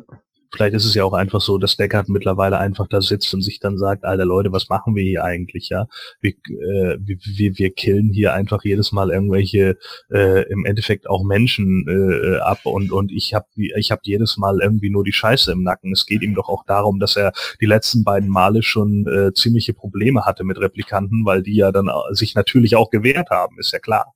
Ne? Und so die Debatte von wegen, ich bin eigentlich im Ruhestand, aber einen letzten Fall übernehme ich noch, äh, das ist ja eine Prämisse, die wir in Filmen öfter mal haben. Falling Down ist da ein gutes Beispiel. Ja, natürlich, aber ich finde, das wird im Film nicht so wirklich ersichtlich. Warum ist er denn überhaupt im Ruhestand? Klar, er hat da keinen Bock mehr drauf, aber es wird halt eben nicht gesagt, wieso. Das muss man sich auch so ein bisschen zusammenreimen. Ich meine, äh, Interpretation mit dem Film schön und gut, aber manchmal finde ich, hätte man mal ein bisschen mehr erzählen können. Also das wirkt dann manchmal auch so ein bisschen so, ah, man muss euch alles aus der Nase ziehen und da werden einem einfach irgendwo Inf Infos vorenthalten, die aber schon, zumindest aus meiner Sicht heraus, ein bisschen wichtig sind. Weiß ich nicht, nö, finde ich nicht. Also ähm, ich, ich finde das nicht so wichtig, dass man jetzt da den Hintergrund unbedingt weiß, warum er jetzt in, in jeder einzelnen Fasson zurückgeht. So, das, das äh, finde ich auch in Ordnung, dass man das auch mal dem Zuschauer äh, selbst überlässt. Mich nervt es halt einfach besonders so bei, bei solchen auch Remakes wie Nightmare on Elm Street, wo man dann irgendwie zeigen muss, ja, Freddy Krüger, der war eigentlich total die, der versaute Typ und dann muss da der kleine Raum gezeigt werden, in dem er sich dann da irgendwie einen runtergeholt hat auf die kleinen Kinder und bla bla bla. Das hast du alles im originalen Nightmare nicht gebraucht und trotzdem war der Typ irgendwie kackenbedrohlich und hast du nicht gesehen so. Und jetzt muss irgendwie immer alles im kleinsten Detail erklärt werden, damit ja niemand mehr sein Gehirn anstrengen muss, ja. Da denke ich dann auch so, meine Güte, ey, ey, visualisiert das doch mal ein bisschen anders, macht das nicht immer so steril. Und das finde ich halt in dem Film hier gerade gut. So, es ist halt, es ist halt eine abgefuckte Welt und er sitzt halt da und wie du richtig sagst, er hat sich damit abgefunden. Richtig geil findet er sie nicht. Ähm, was ja auch vollkommen verständlich ist, so wenn man irgendwie, keine Ahnung, äh, Single ist in irgendeiner Stadt, wo irgendwie nichts mehr geht und alles nur noch darauf hinausläuft, dass du dir am nächsten Tag da irgendwie bei irgendwelchen Chinesen am Stand was zu essen holst. So, das ist natürlich auch eine depressive Weltanschauung. Vielleicht sind damit ja auch viele Leute nicht klargekommen.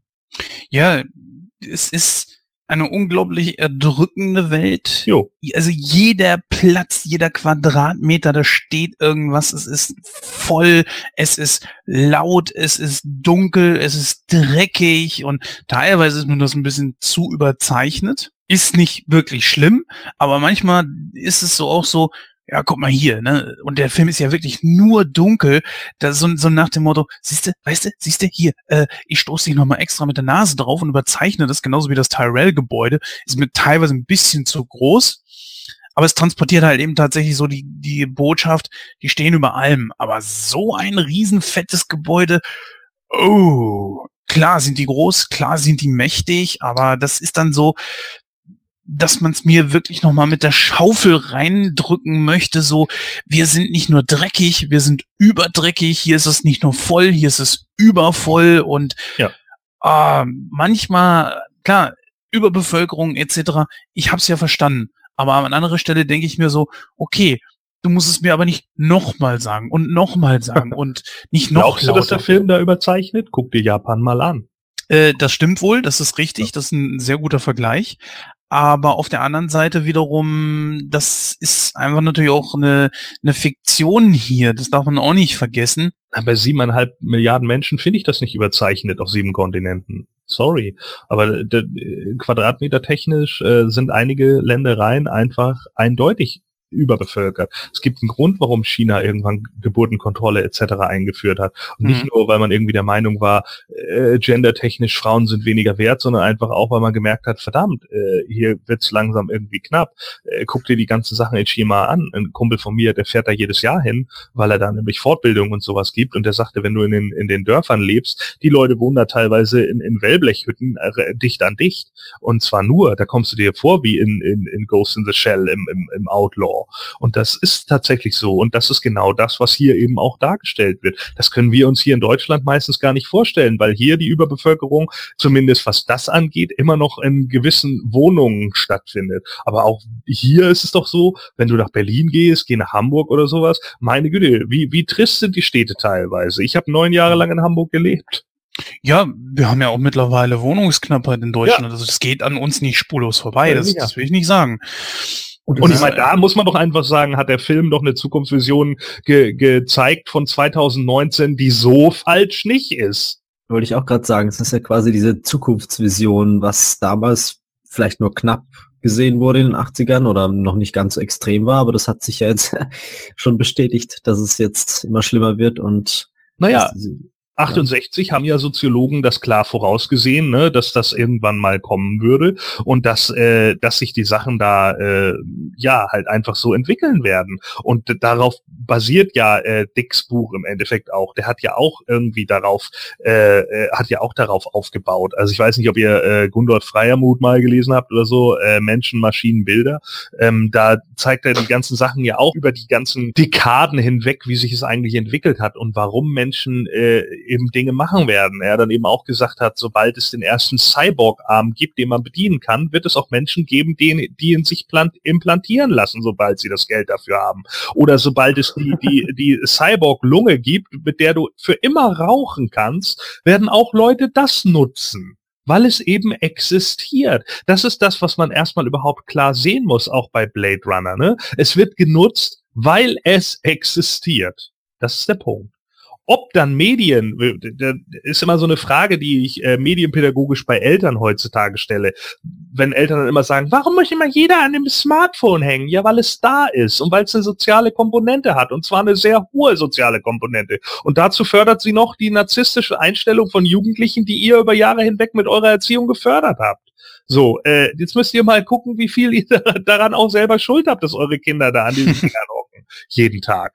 Da geht's auch gar nicht darum, den, den Eltern dann nur den, den Finger hinzuzeigen und zu sagen, du hast Schuld, sondern einfach mal zu gucken, das ist die Entwicklung aus dieser Sache. Das ist erstmal nur das Resultat. Und das passiert. So ist es. Und das hier ist ja auch das Resultat aus. Du hast ungeschützten Sex. Du kannst mit jedem Sex haben, wie du willst. Du hast alleinerziehende Mütter. All das, diese Überproduktion zum Beispiel, hätte es ja früher wahrscheinlich auch überhaupt gar nicht gegeben, weil es da für Frauen zum Beispiel in den 50er Jahren nicht möglich möglich gewesen wäre, so einfach auf eigenen Beinen zu stehen. Da hätten sich dann auch Leute einfach klarer zurückgehalten in diesem Bereich. Das sind natürlich auch noch solche Punkte, die dann äh, in dem Moment mit dazu beitragen. Dann kommen natürlich die Sachen wie, äh, und das ist alles überhaupt nicht wertend gemeint, sondern einfach nur beobachtend. Es ist, wie es ist. Ja, ich sage nicht, das ist gut oder das ist schlecht, sondern es ist erstmal so, wie es ist. Ne, dann kommen, was weiß ich, keine Ahnung, Strömungen, dass in, in gewisse Länder mehr Ausländer einreisen, weil sie einfach merken, wir haben hier eine bessere Zukunftschance oder sowas. Ja, uns geht es hier einfach besser.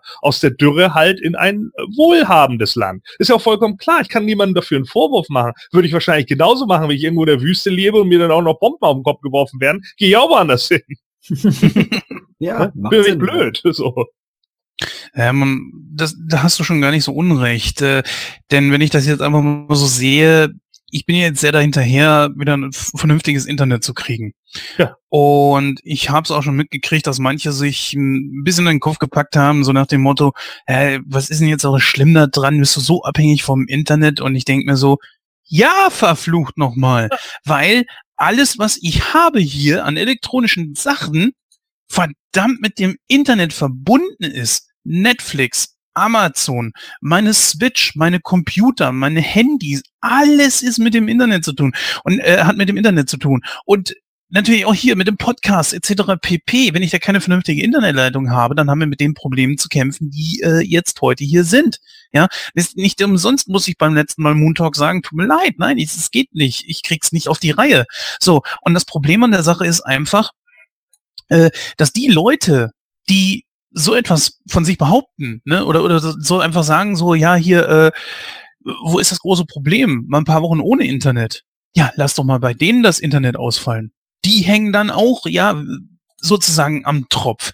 Die sind dann auch dahinterher, vielleicht nicht so extrem wie ich, aber auch die nutzen das Internet und aus deren Köpfen und aus deren Alltag ist das auch nicht mehr wegzudenken. Und genau da, deswegen finde ich, äh, ist es eine ganz gute These, die du da aufgestellt hast. Also die würde ich voll und ganz unterstützen. Ja, ich finde es genauso. Also das ist halt einfach ein Problem, wenn du halt ähm, in der heutigen Zeit irgendwas hast. Ja, und äh, es ist halt einfach da, ob es jetzt gut oder schlecht ist. Das fand ich übrigens ein gutes, gutes Argument. Ähm, ja, und manche Sachen lernt man dann erst zu schätzen, wenn sie nicht mehr da sind. Ne? Ja gut, das ist ja generell so aus dem Leben gegriffen.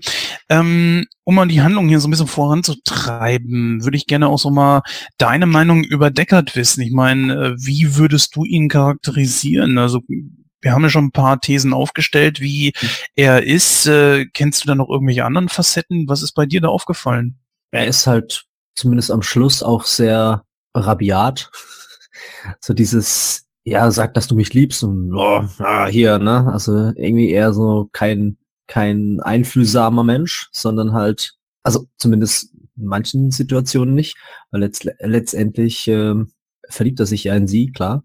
Ähm, aber das ist halt auch so passend zu der Stadt selbst. Halt dieses, ähm, mich nervt alles, ich habe eigentlich keine Lust mehr, ich will einfach nur noch mein, mein Zeug machen, asiatisch essen, irgendwas, die Ruhe haben und dann musst du halt noch diesen Auftrag machen, was halt extrem stressig ist. Aber andererseits ist er auch sehr engagiert, weil ich meine, er schaut sich ja mit dem Fall diese Bilder stundenlang an, versucht Hinweise zu finden. Also er versucht dann schon seinen Auftrag irgendwie auszuführen. Also, ja. Das unterstützt meine, also mir ist da gerade was aufgefallen und zwar würde ich jetzt einfach mal die These in den Raum werfen, Deckard ist genau das Gegenteil von dem, was die Stadt eigentlich ist. Er kennt noch die Ruhe. Die Stadt kennt sie nicht mehr und die Menschen, die darin leben. Er geht es noch in Ruhe an. Das machen die Menschen in der Stadt nicht mehr. Er ist, äh, wie du schon eben gerade gesagt hast, sehr ruppig. Die anderen leben einfach, also er ist ruppig und zielbewusst. Er weiß, was er will. Mhm. Und die Leute in der Stadt, ja, ich lebe einfach so in den Tag hinein, mal gucken, was so kommt. Und äh, so wirken diese Leute da halt einfach so. Sie nehmen einfach das hin, was es ist. Und er scheint das auch gar nicht so zu wollen, sondern er möchte eigentlich, glaube ich, mehr in seinem Leben, auch wenn er sich damit irgendwie abgefunden hat, weil er kann ja auch irgendwie da nicht weg. Denn äh, wie wir ja auch in dem Film erfahren, du kannst jetzt nicht einfach die Erde verlassen. Das darf auch nicht jeder. Ne, wie es äh, JF Sebastian der auch gesagt hat, er würde zum Beispiel gar nicht durch äh, diese Kontrollen da kommen und äh, das, äh, ich weiß nicht, siehst du das ähnlich oder bin ich da vielleicht auch so ein bisschen auf dem Holzweg? Das ist natürlich auch ein interessanter Aspekt dass die Menschen sich halt quasi schon mit allem abgefunden haben. Das kommt auch durchaus raus. Hm, gute Frage. Vielleicht einfach ein bisschen was von beidem. ja, vielleicht schon. Ich meine, die Tyrell Corporation scheint ja alles im Griff zu haben. Sie symbolisiert alleine durch ihr riesiges Gebäude so, wir sind die Größten und wir haben alles unter Kontrolle, ihr seid klein. Und wir sind Apple. Ähm, ja. natürlich hat's hat's diesen diesen typischen Aspekt von Macht in der Stadt und er ist halt eigentlich nur ein ja ein weiteres Werkzeug. Aber ich frage mich zum Beispiel auch, warum ausgerechnet er? Weil da sind so viele andere Leute.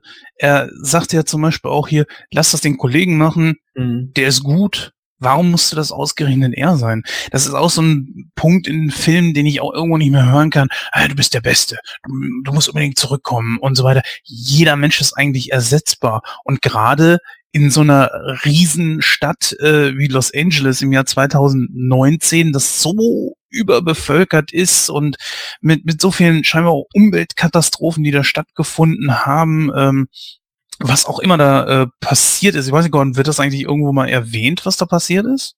Naja, ist eine Form von, äh, von Fallout, denke ich einfach, ne? Richtig, richtig klargestellt wird das eigentlich nicht. Ich glaube, das wird im Buch wohl ein bisschen mehr durchleuchtet. Ähm, aber das Buch habe ich, äh, da habe ich nur Auszüge von gelesen, deswegen kann ich da nicht so viel zu sagen. Aber ich finde das auch nicht so wichtig. Ähm, warum man jetzt natürlich sagt, ja, er muss jetzt unbedingt die Hauptfigur sein, naja, du brauchst nun mal irgendwie einen Hauptcharakter. Und klar kann man sagen, das ist ein bisschen Klischee, dass man das irgendwie macht, aber meine Güte, andererseits, äh, viele Filme vor dem haben das wahrscheinlich gar nicht gehabt, dieses Klischee. Vielleicht leben auch viele von dem Klischee dieses Films. Äh, er ist nun mal derjenige, der sich jahrelang damit irgendwie beschäftigt hat, der seinen Kram da irgendwie äh, erlernt oder gelernt hat und eben genau weiß, wie er mit den Replikanten umzugehen hat. Er hat nur einfach keinen Bock mehr darauf. So, er ist halt der der Typ, der eben den den äh, ja rückhaltenden Helden spielt. Ne? Er hat halt eigentlich keinen Bock und ein richtiger Held ist er ja auch nicht, vielleicht eher ein Anti-Held, wie auch immer. Mhm. So, ähm, er, er hat halt einfach keine Lust darauf. So, und die Leute sehen halt in ihm einfach einen äh, unglaublich guten Mitarbeiter, der sich wahrscheinlich schon aus vielen Situationen äh, ja befreit hat. Und äh, man könnte da natürlich noch rein interpretieren und vielleicht ist er auch ein Mitarbeiter, der entbehrlich wäre. Ne? Wenn denn doch was passiert, naja, dann war es halt nur Deckard. Andererseits kommt ja noch der Aspekt des kleinen Geheimnisses, das ja nie so wirklich gelüftet wurde oder jetzt doch gelüftet wurde. Ich weiß nicht, ob wir dazu noch kommen oder schon mittendrin irgendwo genannt nee. haben, dass, dass Deckard ja vermutlich ein Replikant ist. Wenn es die Leute wissen würden, könnte man sagen, okay, da es eh ein Replikant ist, wenn ihm, wenn ihm was passiert, ist, ist er entbehrlich. Andererseits ist er halt auch der Beste in seinem Job, weil er halt zu der gleichen Truppe gehört, aber halt äh, auf der Polizeiseite oder auf der richtigen Seite steht und die dann besser halt beseitigen kann, weil halt, ja. Was glaubst du denn? Ist er einer oder ist er keiner? Äh, schwer zu sagen. Ich meine, ich weiß nicht, ob es im Blade Runner war oder im zweiten Teil, wo sie so einen Spruch bringen, was man sagen, ah, okay, äh, so, ja, wir haben das Problem oder irgendwie sowas in der Art. So, okay, er benennt sich, er gehört, ja, so als wäre, würde er zu den Replikanten gehören. Und irgendwo gab es ja, glaube ich, auch so ein Bild bei einer Szene, wo man die Augen sieht, weil die Replikanten haben ja diese, ja, diese Terminator-Augen, ähm, die da so als mal durchschimmern und scheinbar sieht man die in einer Szene im Final Cut allerdings nur. Aber ja. Ich kann mich jetzt nicht dran erinnern, dass das drin gewesen ist, aber ich habe gelesen, äh, dass das wohl gewesen ist. Und das sollen, ist, das ist einer von drei Faktoren. Äh, zweite soll sein, nach dem Motto, diese Vision von dem Einhorn, die er gehabt hat, dass es vielleicht so eine implantierte Erinnerung ist. Mhm. Und dass äh, Rachel ihn fragt, haben Sie den Test schon mal selber gemacht? Was er offensichtlich nicht gemacht hat. Mhm. Ich persönlich sage aber, nee, er ist keiner. Warum? Blade Runner 2049 ist die Antwort darauf. Das ist nämlich in dem Filmuniversum, spielt das 30 Jahre danach. Und wenn er ein Replikant gewesen wäre, wäre er schon längst tot. Und Rachel nee. ist ja zum Beispiel tot. Nee, eben nicht. Äh, denn darum geht's ja. es geht ja in dem, in dem Punkt darum, dass ja auch Replikanten normalerweise keine Kinder kriegen können. Und äh, das wird ja bei Blade Runner äh, 2049 auch gezeigt, dass das geht. Denn er hat ja mit Rachel ein Kind. So. Und das ist ja der Grund, warum Deacon Batista, der ja am Anfang da steht, ne, wo er, ähm, äh, wo Gosling auf den, ich, ich weiß leider gerade die Namen der, der neuen Charaktere noch nicht, ähm, also wo, wo Gosling auf die, auf de, den Planeten kommt, da in dem Nebel und dann äh, mit Batista sich dadurch durch de, den Raum pöbelt, da sagt er ja auch, wenn du ein Wunder gesehen hättest, ne, dann wüsstest du, warum wir so sind, wie wir sind oder wie auch immer. Und äh, da wird ja erstmal klargestellt, dass es plötzlich möglich war, dass deswegen ist ja auch die, die Rolle von Tyrell, Jared Leto da wie auch immer äh, genau der Punkt, dass der Replikant gebracht werden soll, der dazu fähig war, aus einem Replikanten ein Kind zu zeugen. So, und ähm, danach suchen sie ja. Und Gosling denkt ja nur, dass er dieses Kind ist, weil ihm die, die Erinnerung eingepflanzt wurde von der Kleinen, die hinter der Scheibe lebt, die nämlich eigentlich das Kind ist.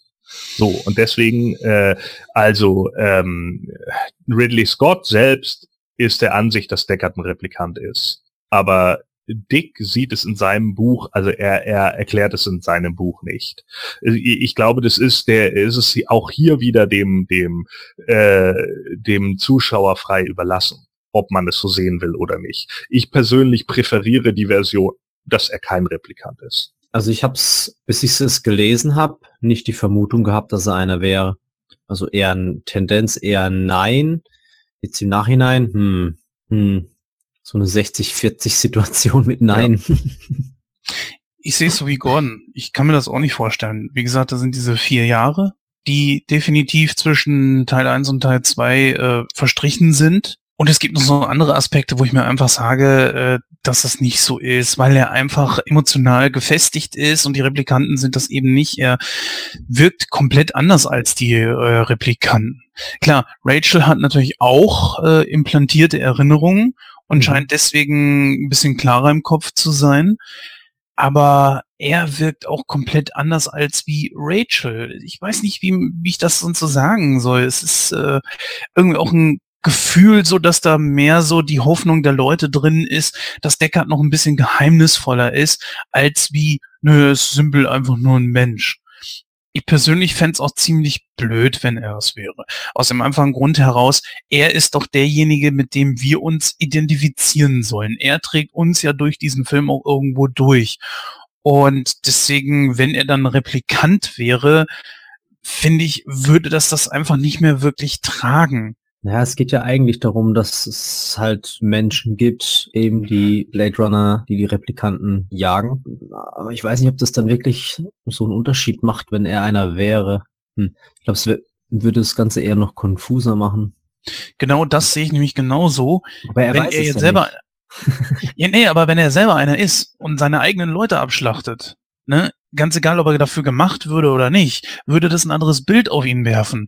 Und das wäre dann schon wieder irgendwie ein bisschen verquer. Also ich persönlich äh, würde es mir auch ehrlich gesagt nicht wünschen.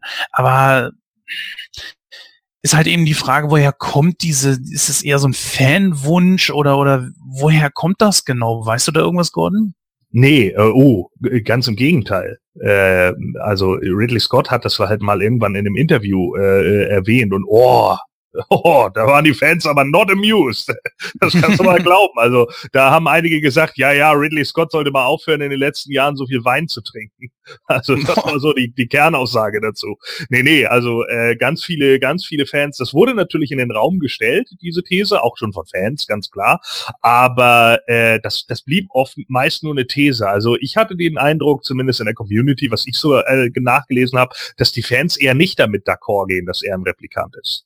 Ne? Also ich meine, wenn er ein Replikant wäre, dann ist er natürlich auch noch viel weniger Identifikationsfigur. Ne? Das ist natürlich auch ein Punkt. Wir haben hier keinen klaren Helden. Das muss man halt auch noch mal sehen. Wir haben hier, äh, wir haben hier eher eine Geschichte. Also das ist so ein äh, vielleicht ein bisschen wie mit Breaking Bad vergleichbar. Ne? Man sieht die Geschichte des Walter White, wie er langsam zu Heisenberg wird, aber richtig identifizieren will man sich mit ihm nicht, weil er ein Arsch ist. ne? Aber es ist trotzdem interessant, was er so macht. das stimmt und, wohl, ja. und deswegen bleibt man halt dran so und dann mag man irgendwie Jesse, aber Jesse ist ein ziemlicher Demel und man selbst will auch kein Demel sein. Mit wem identifizierst du dich tatsächlich bei Breaking Bad? Mit Better Call, mit Saul Goodman, weißt du? So, und das ist halt genau die Sache. Manchmal gibt es eben auch Filme oder Serien, in denen man sich nicht zwangsläufig mit jemandem komplett identifizieren muss, sondern man sieht Teilaspekte, die man interessant findet und andere, wo man sagt, nee, das würde ich jetzt eher nicht machen.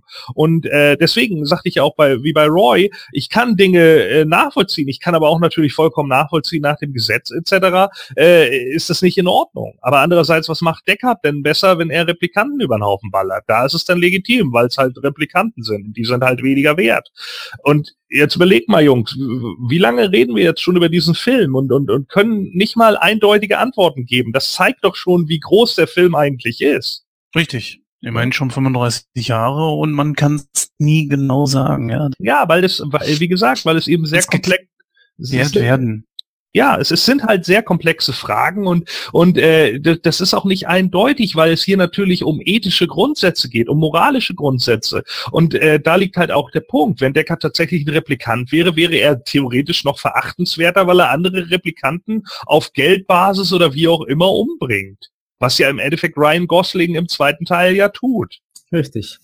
Ne? Da ist er ja quasi der Deckard, den man denkt, dass er ist oder nicht ist. Ja. Richtig, genau. So und Gosling ist halt einer, der darauf programmiert wurde. Er wurde halt programmiert. Das ist dein Job. Warum machen Sie das, weil es mein Job ist? So. Darauf wurde er halt programmiert. Und es gibt eben Replikanten, die sehen das eben nicht mehr so und sagen, nö. Und du hast mittlerweile Replikanten, die durch die Tochter der Replikanten so gut äh, funktionieren und so krasse Erinnerungen eingesetzt bekommen 2049, äh, dass sie teilweise einfach klar denken, nee, ich bin ein Mensch, weil ich ja so klare Erinnerungen habe. Das haben die anderen Replikanten ja nicht. Hm. Das sieht man ja bei dem, äh, wie heißt der Kowalski da, bei dem Leon. Ne? Der eben Mhm. Fragen dann nicht beantworten kann, aber trotzdem natürlich nicht sterben will. Und deswegen erschießt er den Typen. Klar, ist ja auch eine scheiß Notsituation. Mir tun die teilweise auch leid. Ich finde es nicht so geil. Aber natürlich kann ich die andere Prämisse auch verstehen, warum man es irgendwie so gemacht hat. Und da liegt eben genau der Punkt. Und jetzt kommt die philosophische Frage. Ab wann bist du denn lebenswert? Ab wann bist du denn ein Mensch? Die Jungs und Mädels haben Emotionen, die spüren auch irgendwie Schmerz, äh, die haben mittlerweile Erinnerungen, die so real für sie sind, dass sie eben tatsächlich stattgefunden haben. Wissen wir denn, ob unsere Emotionen und, äh, und äh, Erinnerungen alle real sind? Woher willst du das denn wissen? Philosophisch oder theoretisch gesehen ist, ist wohl unwahrscheinlich, aber trotz alledem kann es auch sein, dass wir alle heute gebaut wurden und alle Erinnerungen, die wir haben, die haben wir nur in unserem Kopf sitzen, die sind in unsere Cortex eingespeist worden. Bisschen gruselig, ne? dieser Film ist, ist halt deshalb so gut, weil man richtig viel über ihn nachdenken muss. Und da, da passiert halt häufig was. Und ich denke, bei vielen kommt dann dieser Klickmoment, dass man irgendwann sagt, ja krass, das ist eigentlich total ätzend, das ist auch eine scheiß Prämisse. Und natürlich habe ich hier keinen Helden, ich habe hier keinen White Knight.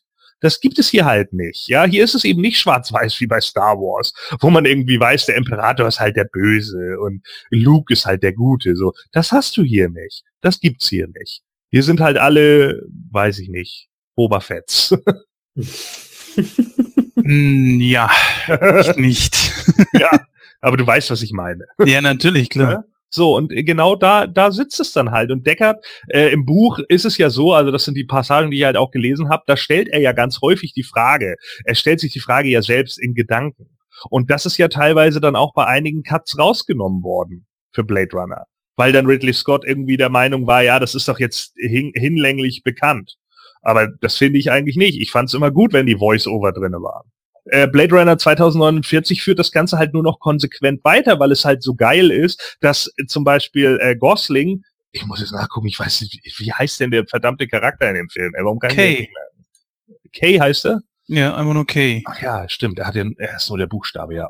Mhm. Witzigerweise äh, der der Protagonist von King of Fighters, der meine Lieblingsvideospielserie heißt auch Kay im äh, ab 99. Naja, so also auf jeden Fall, ähm, äh, der der führt das Ganze ja sogar noch weiter. Er ist im Endeffekt ein Replikant, der ja genauso lebt wie ein Mensch. Er hat diesen ganzen anderen Kram. Er hat dann sogar seine sein äh, Mädel da, ja, die die äh, Joy. Oh ja. Joy hieß sie, ne? ja, ich glaube. Genau, so und und äh, du hast jetzt also einen Replikanten, der mit einer KI zusammenlebt. Wie irre ist das denn?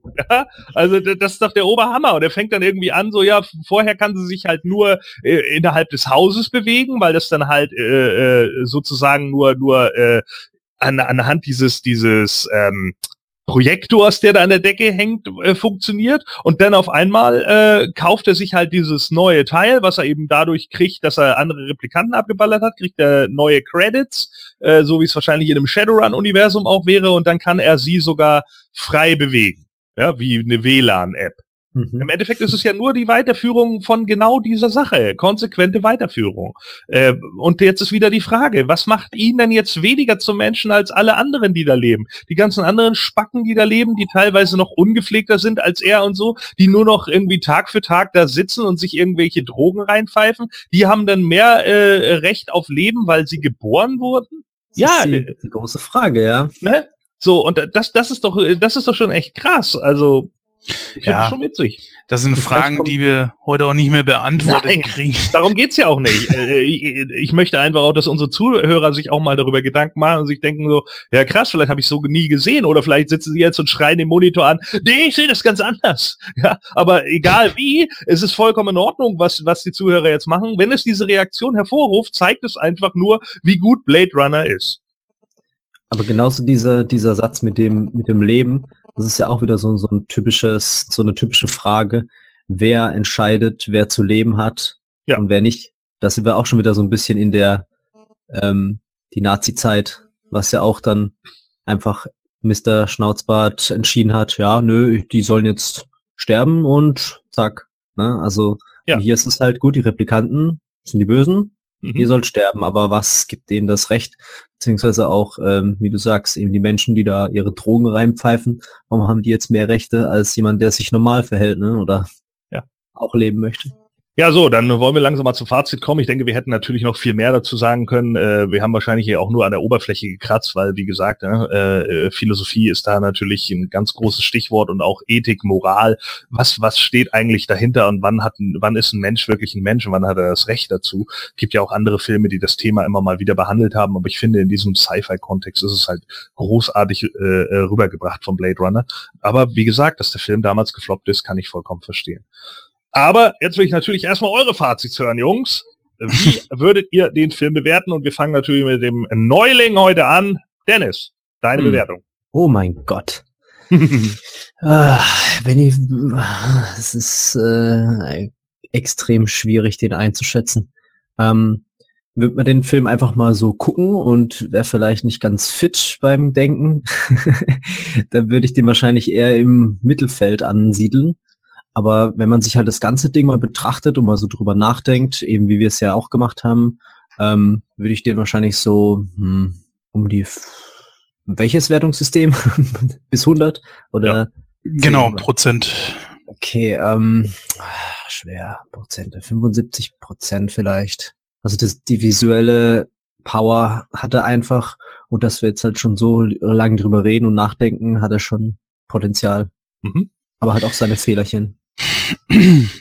Ja, die hat er definitiv. Äh, ein paar habe ich ja angesprochen, die mich so ein bisschen gestört haben. Äh, was jetzt unter den Teppich gefallen ist, ist zum Beispiel das Thema Religion, das natürlich auch in dem Film mit drin ist. Äh, könnte man zum Beispiel das Ende mitnehmen, kurz bevor Roy gestorben ist, hat er sich einen Nagel durch die Hand gehauen, um äh, sich selbst so ein bisschen zu stabilisieren. Da könnte man auch wieder denken, ah, cool, er ist kurz davor zu sterben, Nagel durch die Hand. Äh, das ist so äh, wieder in Richtung Jesus und hat das damit irgendwie was zu tun und solche Sachen und so weiter und so fort. Das müssen wir leider vertagen, denn sonst äh, sitzen wir wirklich noch mal mindestens eine gute Stunde dran. Mhm. Und dann würde ich einfach sagen, es gibt ja noch den zweiten Teil, den wir irgendwann machen werden, wenn auch nicht mehr dieses Jahr, weil die, Plan die, ja, die Planung für dieses Jahr ist einfach schon gemacht. Und äh, dann vertagen wir das einfach mal dahin. Blade Runner ist ein wirklich guter Film. Ich gehe sogar etwas höher als äh, der Dennis. Ich gebe 85 Prozent. Und ja, ich bin mal gespannt, was Gordon jetzt gibt. Ja, äh, ich gehe sogar noch ein kleines Stückchen höher. Ich würde so bis 88 bis 90 gehen, also sagen wir mal 89. Ähm, ganz einfach deshalb, weil ich ihn auch nun schon ein, zwei Mal mehr gesehen habe und äh, immer wieder neue Facetten aufkommen. Es gibt natürlich schon ein paar Sachen, äh, die auch mich an dem Film irgendwie stören. Es gibt so ein paar Szenen, die ich, die ich immer noch so ein Stück weit unfreiwillig komisch äh, finde. Zum Beispiel als ähm, äh, Roy durch die Wand bricht. Das ist so ein bisschen äh, strange und vielleicht auch ein bisschen overacted. Wie ähm, bei den Bandys, wo King Kong Bundy dann am Schluss ja. durch, die, durch die Tür kommt. Oder hier äh, Jack Nicholson in Shining. Ich dachte auch ja. nicht, was ist das denn für eine Szene? Ja, so, äh, ja, bei Jack Nicholson konnte ich es vielleicht sogar noch eher verstehen. Ähm, also äh, der, der, der Punkt da ist halt, ähm, natürlich gibt es auch in dem Film Flaws und so. Und ich muss auch sagen, ich bin gar nicht mal sicher, ob ich nicht Blade Runner 2049 sogar besser finde als das Original. Äh, einfach weil er mm. noch hm. viele andere äh, Debatten und sowas noch weiterführt und, und auch noch äh, ein Stück weit vertieft. Momentan ist es ja witzigerweise sogar tatsächlich so, dass er bei äh, der Internet Movie Database auch irgendwie 8,5 von 10 hat, während das Original nur 8,2 von 10 hat. Wobei man natürlich fairerweise sagen muss, das Original ist natürlich mittlerweile von mehr Leuten äh, äh, bewertet worden. Also kann man das noch nicht so ganz sehen, aber ähm, Blade Runner 2049 hat auf jeden Fall was für sich und ist in meinen Augen eine Fortsetzung, die sich echt gelohnt hat, wo sich wirklich jemand hingesetzt hat und sich auch Gedanken gemacht hat und das auch gut gemacht hat. Und es ist halt auch krass, dass es ähm, äh, dass äh, 2049 halt äh, auch wieder so ein Film geworden ist, der definitiv einfach null für die Masse ist, so der einfach nochmal der gesamten Crowd den Mittelfinger zeigt und sagt, nö, wir machen es genauso wie im ersten. Und das finde ich halt auch unglaublich geil. Also die Eier muss man heutzutage einfach mal haben, so, ne? Denn im Hollywood von, von heute ist das definitiv nicht gegeben. So. Viele scheißen sich immer sofort in die Hosen, weil, äh, ja, wenn es nicht, ne, ich habe Ghostbusters angesprochen, wenn es nicht irgendwie ein Franchise ist, das die Leute schon kennen, dann funktioniert es halt nicht. Ja, aber äh, Franchises, die Leute kennen und auch schätzen und lieben äh, äh gelernt haben, die wollen sie halt auch nicht verramscht sehen. Die Mumie, Hust, Hust. So, also äh, sind, sind das natürlich so ein paar Sachen, ähm, die in dem Moment in meinen Augen alles richtig gemacht haben. Er hat die Crowd bedient, die er bedienen will, nämlich die Leute, die sich wirklich damit auseinandersetzen, die Leute, die Cyberpunk-Fiction mögen, äh, die sowas auch lieben und die sich damit auseinandersetzen. Ich denke, das ist auch bei der Alpha-Filmung von Ghost in the Shell so. Den denke ich auch ganz viele Leute einfach nicht richtig gepeilt haben. Das war ja, für die ja. wahrscheinlich auch zu, zu problematisch in dem Moment. Ähm, und vielleicht auch zu wenig Action oder keine Ahnung, oder man hat äh, ihren Hintern nicht oft genug gesehen oder was auch immer da so denn der, der, äh, der Hintergrund für die Leute ist, die dann da ins Kino gehen. Cyberpunk ist eben so ein Thema und damit können viele nicht um. Vielleicht weil sie ihrer eigenen depressiven Welt schon so wenig abgewinnen können, wollen sie dann nicht eine andere depressive Welt sehen. Und deswegen gucken sie halt solche Filme nicht, sondern nehmen dann eben die eskapistischen Ausweg in Star Wars, wo eben alles schwarz und weiß ist. Und das ist auch okay. Ich mag Star Wars natürlich auch, ja. Das hat hier gar nichts mit Star Wars zu tun. Äh, äh, die sind trotzdem super und werden mich auch immer wieder äh, freuen, aber Blade Runner geht einfach in eine viel tiefere Ebene. Und das macht der Film halt einfach gut, das macht auch die Fortsetzung gut und ich finde beide äh, sehr gelungen und wie gesagt, deswegen gebe ich hier 89 Prozent.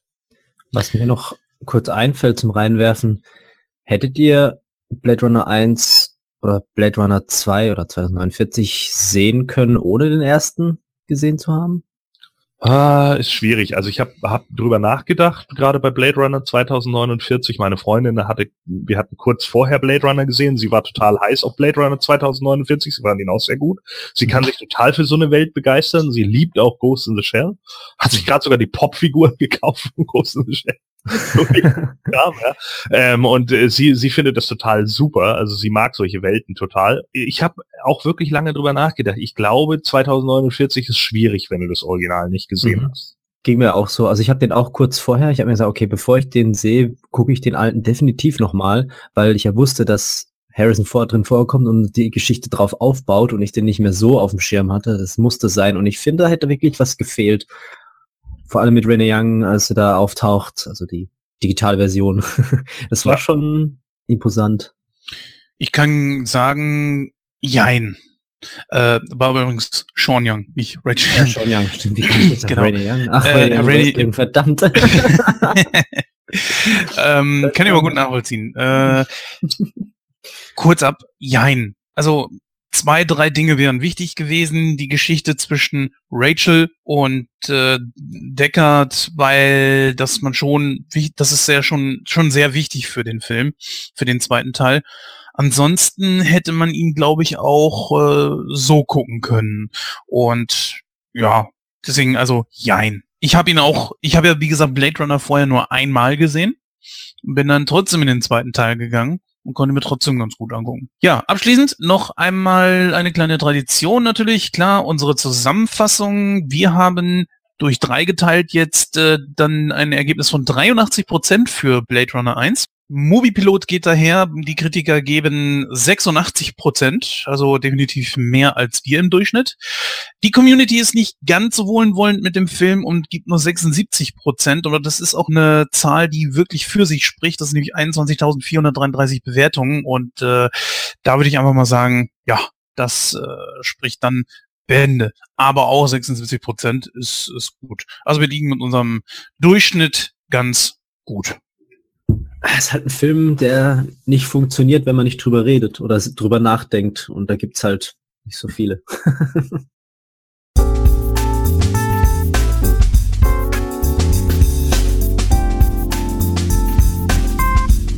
Ihr dürft gerne einsteigen. es sei denn, mit Monolog, der war so gut, dass ihr ja. darum nichts mehr sagen könnt. Wir beenden den Podcast jetzt mit diesem schönen Monolog. Nein, ähm. Hallo? Dennis? Hm? Man hört dich nicht, Dennis. Ist jetzt rausgeflogen? Also, er wird noch angezeigt. Bei ihm kommen also irgendwelche Geräusche, aber. Test. Hallo? Ah, jetzt höre ich euch wieder. Äh, irgendwie. Machst du weg? Der Wurm drin. Okay. Aber Aufnahme läuft. Sehr schön. das werden auch immer Löwer. So. ist ja wie beim himanischen Quartett. Was? Ist ja schon wie beim himanischen Quartett hier. Yes! An Outtakes werden wir heute wenig haben. Sie wird zu gut. ja, irgendwie schon. genau. Gut, Gon, kannst Idiots. Diese Woche und äh, wenn du back... Äh, Einige Dinge einfach klipp und anders. Boah, Alter. Alter, was geht hier ab? Kommt das her? Ich habe keine Ahnung, Mann. Meins liegt eigentlich im anderen Zimmer. Ich guck noch mal eben. Alles aus. Wie es im Skript steht, Gordon, ich, dann Dennis und wir machen bis sechs. Eins. Zwei. Achso. Scheiße. ich stehe als zweites drin, deswegen. Achso, ja. ja. Nein, dritte. Was? Was? Sorry, ich hätte das Mikro ausmachen müssen. Also. Gut. Was meint er? Wollen wir mal zum Ende kommen? Denn sonst, äh, wir könnten, glaube ich, noch ewig so weitermachen, aber. Natürlich. Irgendwann muss es ja auch mal einen Ende haben.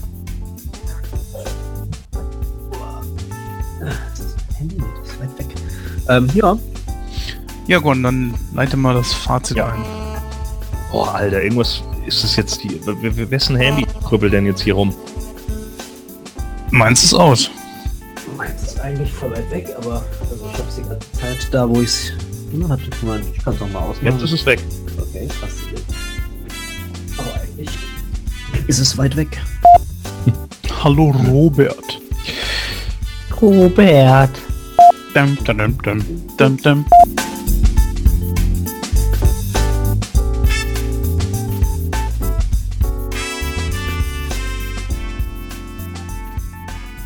Ja, so, das war die 91. Ausgabe von Nightcrow. Äh, heute mit Blade Runner und in Stücken auch Blade Runner 2049. Äh, wir haben jetzt lange darüber diskutiert, lange philosophiert und äh, ich gebe euch jetzt noch die Möglichkeit, euch zu verabschieden, Jungs. Ja, ich äh, überlasse dann mal so wahrscheinlich dir wieder mit dem doofen Spruch des Tages, sofern du einen hast.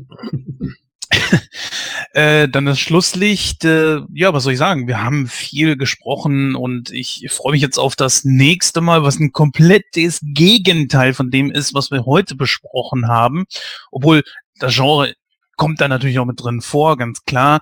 Äh, wir haben es ja auch schon angeteased. Wir werden das nächste Mal Tor besprechen und äh, dann wahrscheinlich auch in dieser Konstellation, beziehungsweise wird der Christoph dann wieder mit dabei sein. Julian leider nicht. Auf den werden wir jetzt auch die nächsten zwei Ausgaben noch, glaube ich, verzichten müssen. Es sei denn, er hat Bock da drauf. Äh, kann ich mir aber nicht so ganz vorstellen, da Marvel ja nicht so viel abgewinnen kann, beziehungsweise dem Superhelden-Genre. Gordon, was glaubst du, wird Julian mit dazukommen oder eher nicht? Ich vermute nicht. Ähm, aber ich finde das jetzt auch nicht falsch. Äh, ich weiß, wenn ich einen Film partout überhaupt nichts abgewinnen kann, äh, dann würde ich wahrscheinlich auch kein Geld dafür im Kino ausgeben. also ich gebe auch kein Geld für Fast and Furious 8 jetzt aus, um mir den dann anzugucken. Tut mir leid. Genau. Ja, äh, Dennis, ich denke mal, nächstes Mal äh, kann man auf jeden Fall mit dir rechnen, dass du wieder dabei bist. Und ja. äh, da freue ich mich jetzt schon drauf. Das ist ja genau dein Genre. Gesehen habt ihr den Film ja schon, ich noch nicht, aber bis dahin natürlich auf jeden Fall. Deswegen mhm. sage ich mal, tschüss, bis dann und macht's gut. Genau. Adios, Leute. Hat Spaß gemacht. Bis zum nächsten Mal. Ja, tschüss, bis dann. Das war meine Moderation für heute und ich gebe jetzt ab an euch.